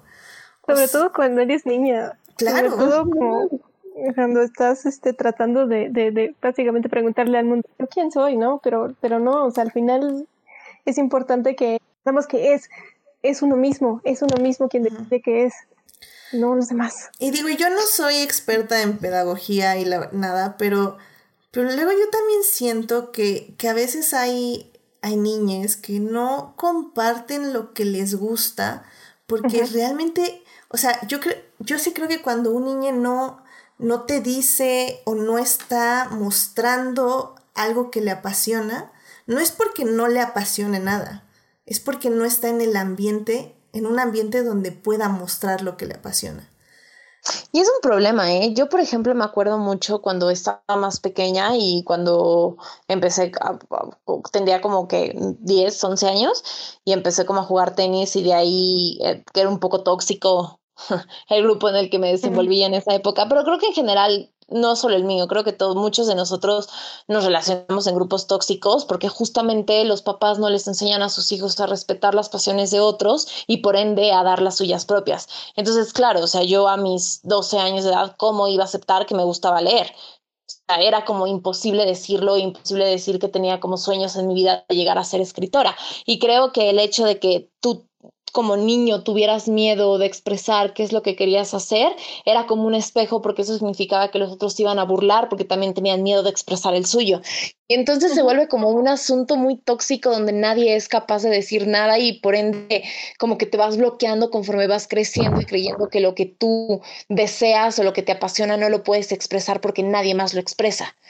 Y es un problema de educación, definitivamente. Justo hace rato estaba, estaba este, en un, podcast o algo así, este, de que hay siete formas en las que arruinamos una conversación y pues básicamente este, sobre todo cuando es última o directa de una persona, uno, contra uno, pues, este, es invalidar, invalidar a la otra persona y que va desde, este, pues alguien te dice como, tengo calor, dices, ay, no, pero si hace mucho frío, ¿cómo que estás loco? ¿no? O sea, todas esas cuestiones que, o sea, mm, que rechazan la realidad que trata de expresar la otra persona y cuando niños es constante. Sí, y si te, si alguien este empieza a contarles, oye, es que este niño este me, me está molestando hoy en la escuela y me, me, este, me hizo sentir mal, ay, seguramente este malinterpretaste algo, seguramente le gusta, seguramente este niño es la toxicidad, todo lo que da. Sí, sí, y empiezan, o sea, por eso los, o sea, las niñas dejan de tener la confianza de, de, de, contar las cosas porque su realidad no es validada, no es aceptada, no es reflejada. Si, si están llorando, les dicen, ya no llores, ya, por favor, ya no llores. O sea, ¿por qué, por qué no dejarlos sentir? ¿Por qué no dejarlos atravesar sus, sentimientos? Este, Totalmente. Así sean negativos, ¿no?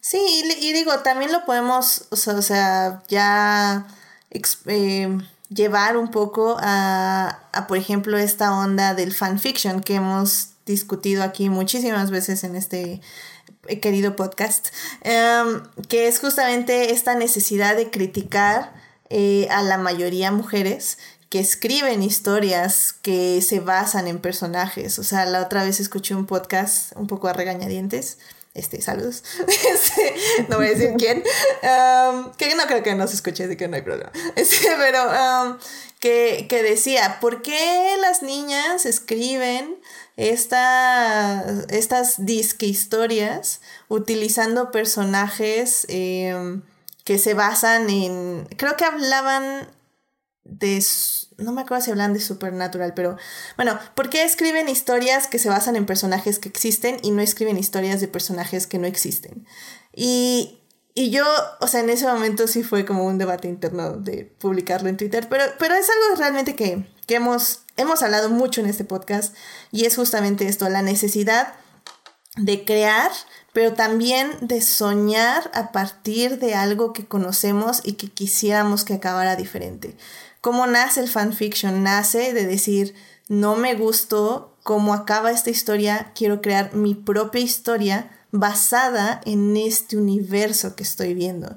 Y la verdad es que ahora que he estado adentrándome muchísimo al fanfiction, eh, muchas de estas chavas que escriben muy bien, están escribiendo sus propios libros y en sus tiempos libres están escribiendo fanfiction.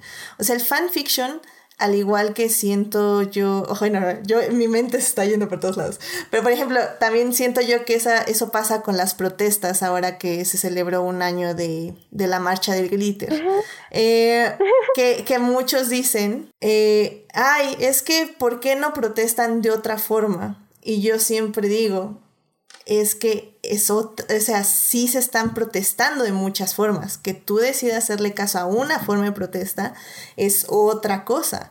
Pero, es la razón, más bien, el, que solo se vea esa, esa forma es la razón por la que esa forma es, existe para manifestarse. Claro, y aparte de esta forma de pintar monumentos, también se están llevando estas cosas a la, a la delegación, también están estas abogadas haciendo esto, también, se, o sea, todo es parte de un complemento. Cómo estas niñas están escribiendo historias basadas en personajes real, de, bueno, de historias ya canonizadas por el capitalismo, sí, están escribiendo esas historias, pero también están escribiendo sus propias historias, también están aprendiendo a narrar eh, diferentes realidades, también, o sea, todo va de la mano, no todo es una cosa. Y si un niño muestra pasión por una cosa, no quiere decir que eso le está privando del, del mundo alrededor, más bien está siendo parte de su exploración de todo el mundo. Y creo que a veces, igual no soy pedagoga, este, sentimos que si un niño se basa, no sé, ahora que vi la película de, de Power que está en Netflix, eh, que si esta niña que rapea, eh, su madre le hubiera dicho como, no, es que ¿por qué rapeas? Esa es una pérdida de tiempo. Eh, en realidad, tal vez no se va a dedicar a rapear, pero le estás privando una forma de exploración creativa que la va a acercar con el resto del mundo. Y eso es, es lo que es realmente triste y fuerte. Totalmente. Dignificar la, dignificar la infancia es como el mensaje. Dignificar la vida en todos los... Exacto. Las posibilidades nuestra edad y hoy en día creo que, o sea, todavía hay estos problemas, ¿no? De siempre estar vetando a las personas o de estar como no permitiendo, o sea, de que si tú expresas tu pasión o algo inmediatamente caes en un estereotipo o, o sea, como que siento que incluso todavía en nuestra edad no se termina de entender esto de valorar los estilos de vida diferentes de las personas. Todavía hay como un proceso de deconstrucción bastante bastante intenso y, o sea, regresando rápidamente como a cómo nos han influido estas películas. Creo que justamente nosotras somos quienes somos en gran parte por haber crecido leyendo que está bien tener pasiones, a pesar de que en algún punto hayamos tenido problemas para expresarlas, como siento que he logrado mantenernos, mantenernos auténticas a lo que creemos que está, que, que nos mueve en la vida, ¿no? Y aún así, hoy en día hay todavía mucho que deconstruir al respecto. Sí, todo, desde cualquier trato que, el, el trato que aceptemos de cualquier persona, ¿no? De cómo, de cómo llevar la, la dignidad a, a, esos aspectos. Es, a ver, a ver, no, señor jefe, no me puede hablar así. O sea, en la manera de lo posible, ir, ir, exi bueno, no exigiendo, ¿no? Sino dignificando nuestra, nuestra vida en, en cada paso y, y siendo asertivas, ¿no? O sea, no tienes que insultar a las personas para que te traten precisamente bien, sino este darle valor a tu trabajo, darle valor a tu a tus ideas, darle valor a tu voz en todos los aspectos de tu vida y a no aceptar de aunque sea tu familia, ¿no? No aceptarlo, no de manera antagónica tal vez, no a tu familia, no es a lo que me refiero, este, pero sí existe una manera de, de, ser soberano de ti mismo, de ser y, y, tiene que ver con esta cuestión de los conceptos, los conceptos de, monárquicos, ¿no? Las o sea, la soberanía, la soberanía y la autonomía es al final lo que, lo que tenemos que ganar con todo lo que, con todo lo que aprendemos, con todo lo que expresamos, este, irlo manejando así, yo creo. Totalmente, sí, totalmente. Amén a eso, amén a todo esto. Pues bueno, pues yo creo que con esto podemos ya concluir este, este tema de eh, la princesita. Em, no sé si quieran dar alguna conclusión eh, de la película o de lo que hemos hablado, este Arce. Este es una excelente película para ver con este con cualquier persona, pero si hay niñas en su vida, llévenselas, por favor. Niñas de todas las edades, se vale. Sí. sí. Sí, aunque lloren al final, pero créanme, están llorando de felicidad. Pero dejen que se les parte el corazón, vale la pena. Es que es una buena catarsis. Como decíamos, es, es fuerte darte cuenta de estas cosas como niña. Y, y, por eso, por ejemplo, los libros de Lemon y Snicket en general no los recomiendo a, a niñas, porque sí, sí es, es una forma muy cruda de ver al mundo. pero creo que, que sí es necesario, al menos de que te den un sorbito de ese mundo cruel a través de una película como La Princesita, porque al final del día sí te están diciendo el mundo sí es cruel, pero si te mantienes fiel a ti mismo. Puedes ser feliz, o sea, Y a la esperanza y a los demás, tienes fe en los demás y a la empatía en los demás y a lo que es diferente y a lo que te hace, lo que ya discutimos, lo que te hace ser una persona apasionada, vale la pena. Y eso creo que es importante. Y por ejemplo, en el este, incluso su el otro el otro texto de esta autora, el del jardín secreto, a mí lo que me hizo es mucho es apreciar la naturaleza, es a trabajar este en un jardín y ver crecer este las flores, ver crecer las plantas. Recuerdo mucho eso que me hizo, o sea, la manera en la que los niños disfrutan ver crecer su jardín es wow sí, creo que también es, es importante este, mm, encontrar estas historias que hacen que los niños aprecien su mundo, se aprecien a sí mismos y aprecien lo que los conecta con ese mundo. Fíjate que ahorita que dijiste eso del, del jardín secreto, creo que justo la magia también de esa historia en particular y que creo que es lo bonito de esta escritora, es eso. O sea, yo cuando tú eres niño y entras a un parque chiquito rodeado de plantas, inmediatamente tu cabeza se va que está en un bosque mágico, ¿no?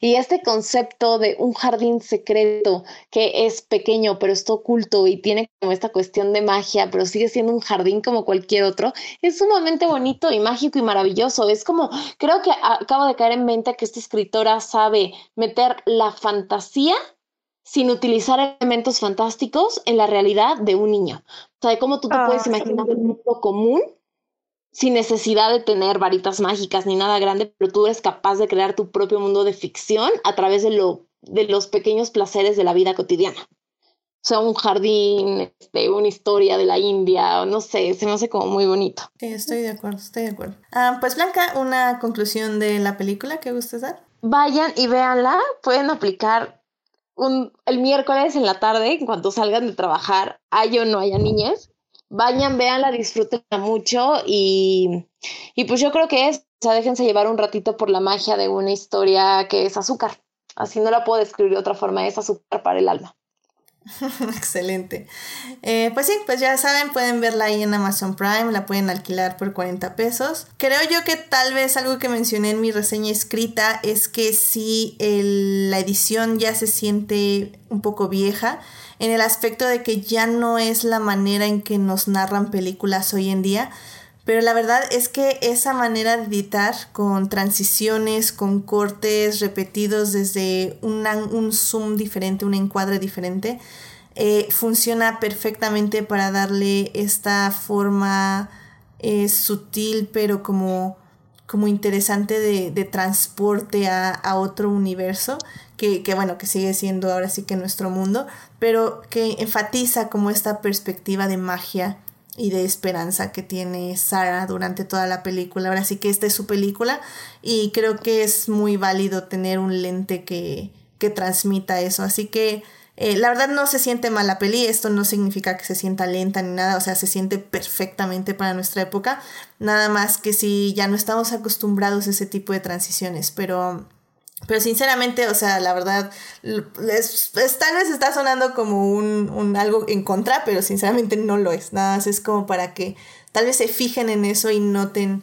por qué la peli sabe diferente ante cuando la estén viendo. Pero vale muchísimo la pena. O sea, la verdad, es uno de los mejores trabajos de Cuarón. Eh, yo así lo pongo, sinceramente. O sea, está en mi top 3 de Cuarón. Y y la verdad yo apreciaba muchísimo más lo que hacía hace algunos años a lo que está haciendo ahorita.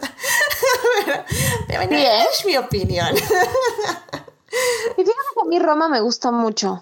Creo que es una gran película Roma, pero sí, o que me gusta más La Princesita. Sí, pero bueno, pues les parece si vamos rápidamente a las recomendaciones de la semana. Así que vamos a recomendar qué hay que ver esta semana. I love movies. Gosh, I love movies. Muy bien, pues ya estamos aquí en las recomendaciones de la semana, así que Blanca, ¿a ti qué te gustaría recomendarnos? Más que algo visual, voy a recomendar un libro para que no se pierdan las bonitas costumbres. Eso. Eh, estoy leyendo a paso muy lento, pero estoy leyendo un libro que me ha llamado mucho la atención, recuperando como mi obsesión con Oriente, que se llama La Ruta de la Seda. Eh, que es de un historiador que se, que se llama Peter Frankopan. Mm, no sé, es americano, pero no sé cómo. Voy a pronunciar en el español su apellido, Frankopan.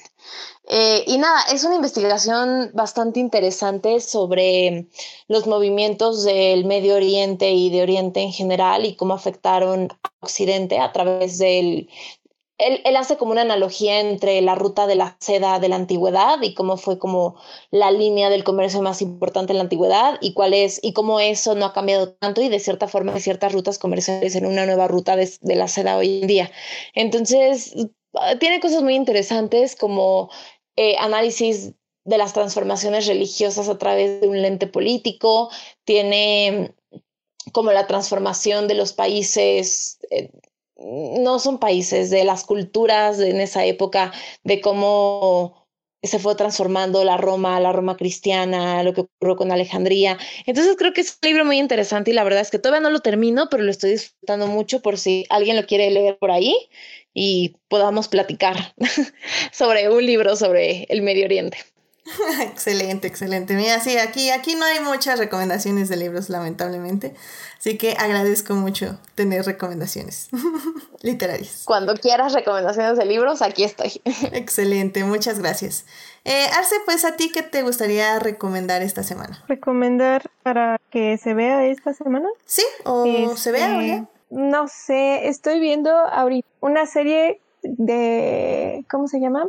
De, de, de un país no Dinamarca, es Dinamarca, este, de una, de una maestra tipo, el, el estereotipo de Doctor House, pero en mujer, y, y obviamente con, con las este, diferencias emocionales y con las diferencias, porque es una madre, es, este, es una profesora, es este, controversial y tiene métodos muy cuestionables de repente, pero tiene un crecimiento en sus primeras este, temporadas y ahorita salió su nueva temporada.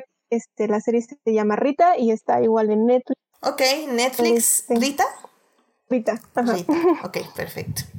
Muy bien, pues sí, este, de hecho te iba a decir eh, la otra vez que estuvo aquí de invitado Esteban, eh, ah. decía que siguió tu recomendación de Peaky Blinders y mm. este, era Esteban o Adolfo. Bueno, era uno de los y, y que ya la vio y que la amó. Así que. Es extrema, sí, sí, sí.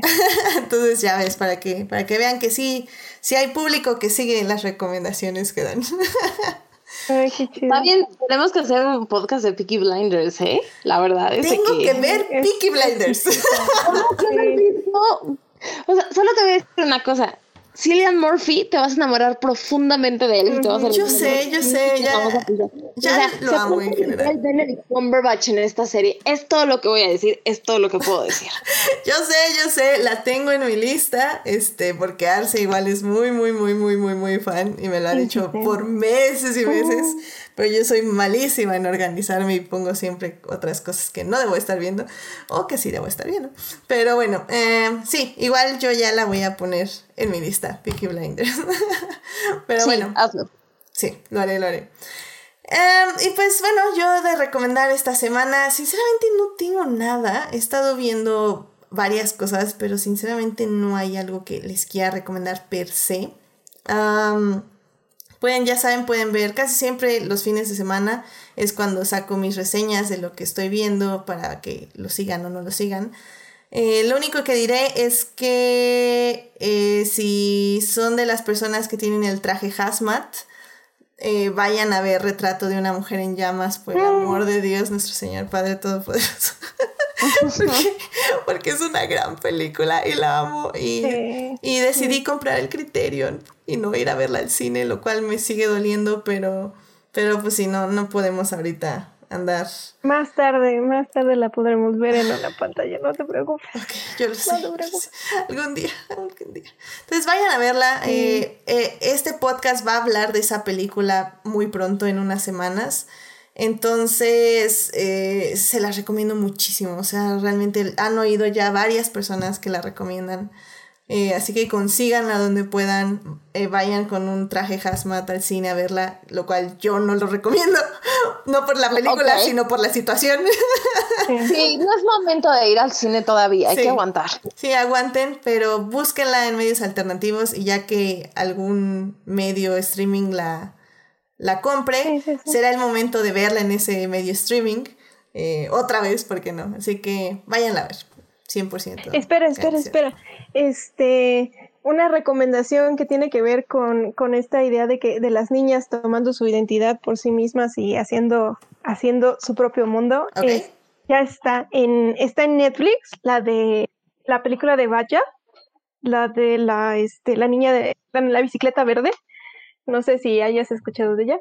Es un libro, ¿no? Es un, es un libro, no sé, pero es una película. Este, eh, basada en, este, en Medio Oriente o situada en Medio Oriente, es sobre una niña o sea, con todo, con todo y esto, toma su identidad por, por en sus propias manos. Es muy, muy, muy chida. Este, mm, vaya, o la bicicleta verde en Netflix está. Pues bien, ya tenemos algo más que checar en Netflix. Así que hay que, hay que sacarle, hay que rendir esa suscripción ahora que ya viene Disney Plus y se va a comer nuestras otras suscripciones. Ay, estoy enojada con, estoy enojada con todas las plataformas porque esto se está convirtiendo en lo que era antes. O sea, el capitalismo arruina todo, de verdad. Y van a ver, escuchen mis palabras, dentro de unos cinco años va a salir una nueva plataforma que te va a contratar un paquete para que tengas todos por un bajo costo y entonces va a un nuevo cable. O sea, la realidad es que es una verdadera tontería porque eventualmente vamos a regresar a lo mismo porque las empresas no se ponen de acuerdo y esto, el capitalismo arruina todo. Amén eso, amén. Eh, en el chat nos está diciendo Julián García que en 1985 salió un anime basado en la misma obra de nombre La princesa Sara, Socojo Cera. Así que eh, dice que se supone que sí está basada en el libro, pero que él no la ha visto. Así que nada más es un dato que nos comparte por si queremos ver un poco más de esta adaptación del libro eh, La princesita. Muchas gracias, Julián. Muy bien, pues con esto terminamos ya este hermoso programa em, que casi, bueno, no, no me salió la hora y media, pero bueno, ustedes saben, lo intento. pero la verdad es que estuvo muy, muy interesante, me gustó mucho la aproximación que le dimos a revisar esta hermosa película de 1995 que cumplió 25 años. Y pues, ¿qué cosas? ¿Qué cosas? ¿Qué cosas? ¿En qué momento? ¿En qué momento han pasado 25 años de 1995? No lo sé. Según yo estábamos como por el 2005, pero me dicen que no. bueno, no sé. La verdad no tengo muy bonitos recuerdos del 2005 y, y qué fue. No sé ni qué edad tenía el 2005, pero no importa. ¿En el 2005 no sabes qué edad tenías? ¿O, o 95? no, en el 95 tenía dos años. ¡Guau! Ajá, qué bebé. Yo tenía seis. También estabas bebé. Sí, no, claro. éramos bebés todas. Éramos bebés. Ah. Pero bueno, pues este, Blanca, muchas gracias por venir a este programa. Eh, ¿Dónde te puede encontrar el público? En Instagram, que por cierto ya me animé a, hacer, a dejarlo abierto, pero no sé por cuánto tiempo porque me da ansiedad tener mi Instagram abierto. Pero bueno, estoy como porque, eh, ok, quiero aclarar que mi nombre de Instagram es porque no encontré otro, entonces es Blanca, dos guiones bajos, Silvia, súper original. Muy bien, está increíble, muchas gracias. Blanca dice Julián García que todos los programas con Blanca deberían durar tres horas. Estoy de acuerdo, pero no estoy de acuerdo. ya tengo que venir más seguido, eso es lo que pasa. Que me quedé con muchas ganas de venir al último. Voy a llorar, el de The Great. Tenía muchas ganas de hablar de esa serie. Ah, sí, cierto, sí, cierto. Yo te iba a decir, ¿cuál, cuál, cuál, cuál? Pero sí, The Great, si querías venir a hablar. Y no sé, pudo, pero también las recomendaciones, si no la han visto, véanla. Porque jasa. ¡Jusa! Excelente. Gran, gran serie, definitivamente. Pasen a, escuchar ese programa. Estuve con Monse y Sofía hablando de The Great, la serie que pueden ver por Amazon. Pueden rentar por Amazon, creo. Así que ahí chequen. Pueden aprovechar el, como los seis días gratis y después frustrarse porque ya no pueden ver la de Normal People, que también me la han recomendado mucho y no la puedo ver porque ya no tengo mi suscripción a Stars Play. Mira, así pasa, así pasa, así es la vida cuando se acaban las suscripciones. Eh, dice Julián, tache Edith por no invitarla más seguido. Es que no se deja, Julián, no es mi culpa, en serio. No, no soy yo, es mi vida adulta. y ahorita que pasó ciclo eficiente no tienen una idea de cómo morir, pero ya estoy recuperando un poco la tranquilidad. Exacto. Pues sí, ya sabes, cuando gustes Blanca, este es tu espacio. El otro lunes, aquí nos vemos. Eso, caray. este, pues Arce, muchísimas gracias por venir a este programa. Eh, ¿Dónde te puede encontrar nuestro público? Este, igualmente en Instagram, en este, en eh, Arcadia-bajo y Latina X. Ah, perfecto. Muchísimas gracias. A mí me pueden encontrar en HT Idea, donde básicamente cada vez hablo menos de Star Wars y ya estoy hablando más de otras cosas, sobre todo de películas que estoy viendo y fanfiction. Ah, no, no, ahí no publico las fanfiction, pero, pero bueno, básicamente son películas que estoy viendo y algunas otras cosas, ya saben, que, que me gusta ahí publicar, sobre todo de Fórmula 1, ya saben, Fórmula 1 Forever. Ah, pero bueno, ahí me pueden encontrar en HT Idea. Eh, muchísimas gracias a las personas que nos acompañaron en vivo. Hoy estuvo Melvin, Melvin hizo ahí aparición. De hecho, ahorita voy a usar, de hecho, el, el shameless plot que hizo Melvin ahí en el chat. Pero bueno, estuvo Melvin, Sofía Sánchez, estuvo también Julián García, saludo Edgar Pérez, también estuvo ahí Héctor Guerra. Y ya, son quienes estuvieron en el chat en vivo. Muchísimas gracias por acompañarnos. Eh, también un especial agradecimiento a Julián que nos envió otro magnífico meme para esta semana. Se los pondré mañana ahí para que lo vean en las redes sociales. Igual a Sofía, gracias por buscarme estas hermosas imágenes que por cierto son fanarts. Eh, se me olvidó mencionar eso en, en el aspecto de cómo inspiran estas películas a otras personas a crear. Entonces todos los fondos fueron fanart, excepto el último que fue una ilustración del libro, así que muchísimas gracias a Sofía. Y bueno, que también se cuenta como fanart, pero pagada. pero bueno, también muchísimas gracias a quienes nos oyen la semana en Hearties, Spotify y en iTunes. Este programa estará disponible ahí a partir del miércoles en la mañana. Eh, por cierto, si llegó el podcast tarde la anterior semana, lo siento mucho, pero estaba muerta por el trabajo y ya no lo pude editar. Yo sé que no lo extrañaron muchísimo, pero, pero bueno, ahora sí va a estar el miércoles en la mañana. Eh, no se les olvide seguir este podcast en Facebook, en Instagram como Adictia-Visual y suscribirse al canal de YouTube para escuchar nuestros programas en vivo. Eh, la próxima semana, de hecho ya tengo ahora sí temas para las siguientes cuatro semanas, literalmente. Eh, va a estar muy, muy divertido, va a haber un poco de todo, ya saben, cine de arte, cine no de arte y cine de mucho arte. Entonces va a estar muy bien, ya tenemos el mes cubierto, bueno, el final de este mes y el inicio del que sigue. La próxima semana va a estar aquí Melvin, esperemos, yo creo que sí, uh. porque ya estuvo aquí anunciándolo en el chat. Eh, va a venir a hablar de las noticias que se van a estar diciendo en el DC Fandom. Vamos a vestirnos de gala con DC y vamos a ver. Uy, Jesucristo, ya estoy no Melvin hablando de DC. Jesucristo. Ese programa sí va a durar tres horas. No, no, no, no, no. sobre todo porque aquí es como el hashtag no vean trailers, entonces no pueden hablar de ningún trailer, así que no va a durar mucho. Pero, pero, pero puede hablar 45 minutos el Snyder Cut, entonces. Eso sí, eso sí, vamos a tener que restringir a Melvin un poco. Y también eh, no va a ser todo el programa de noticias de DC, obviamente. Eh, también vamos a hablar de la película de Constantine, que es un poco también que quería venir a hablar Melvin de esta peli, eh, que cumplió, si no mal recuerdo, está como entre Ah, 15 años. Cumplió 15 años. Es su quinceavo aniversario de Constantine.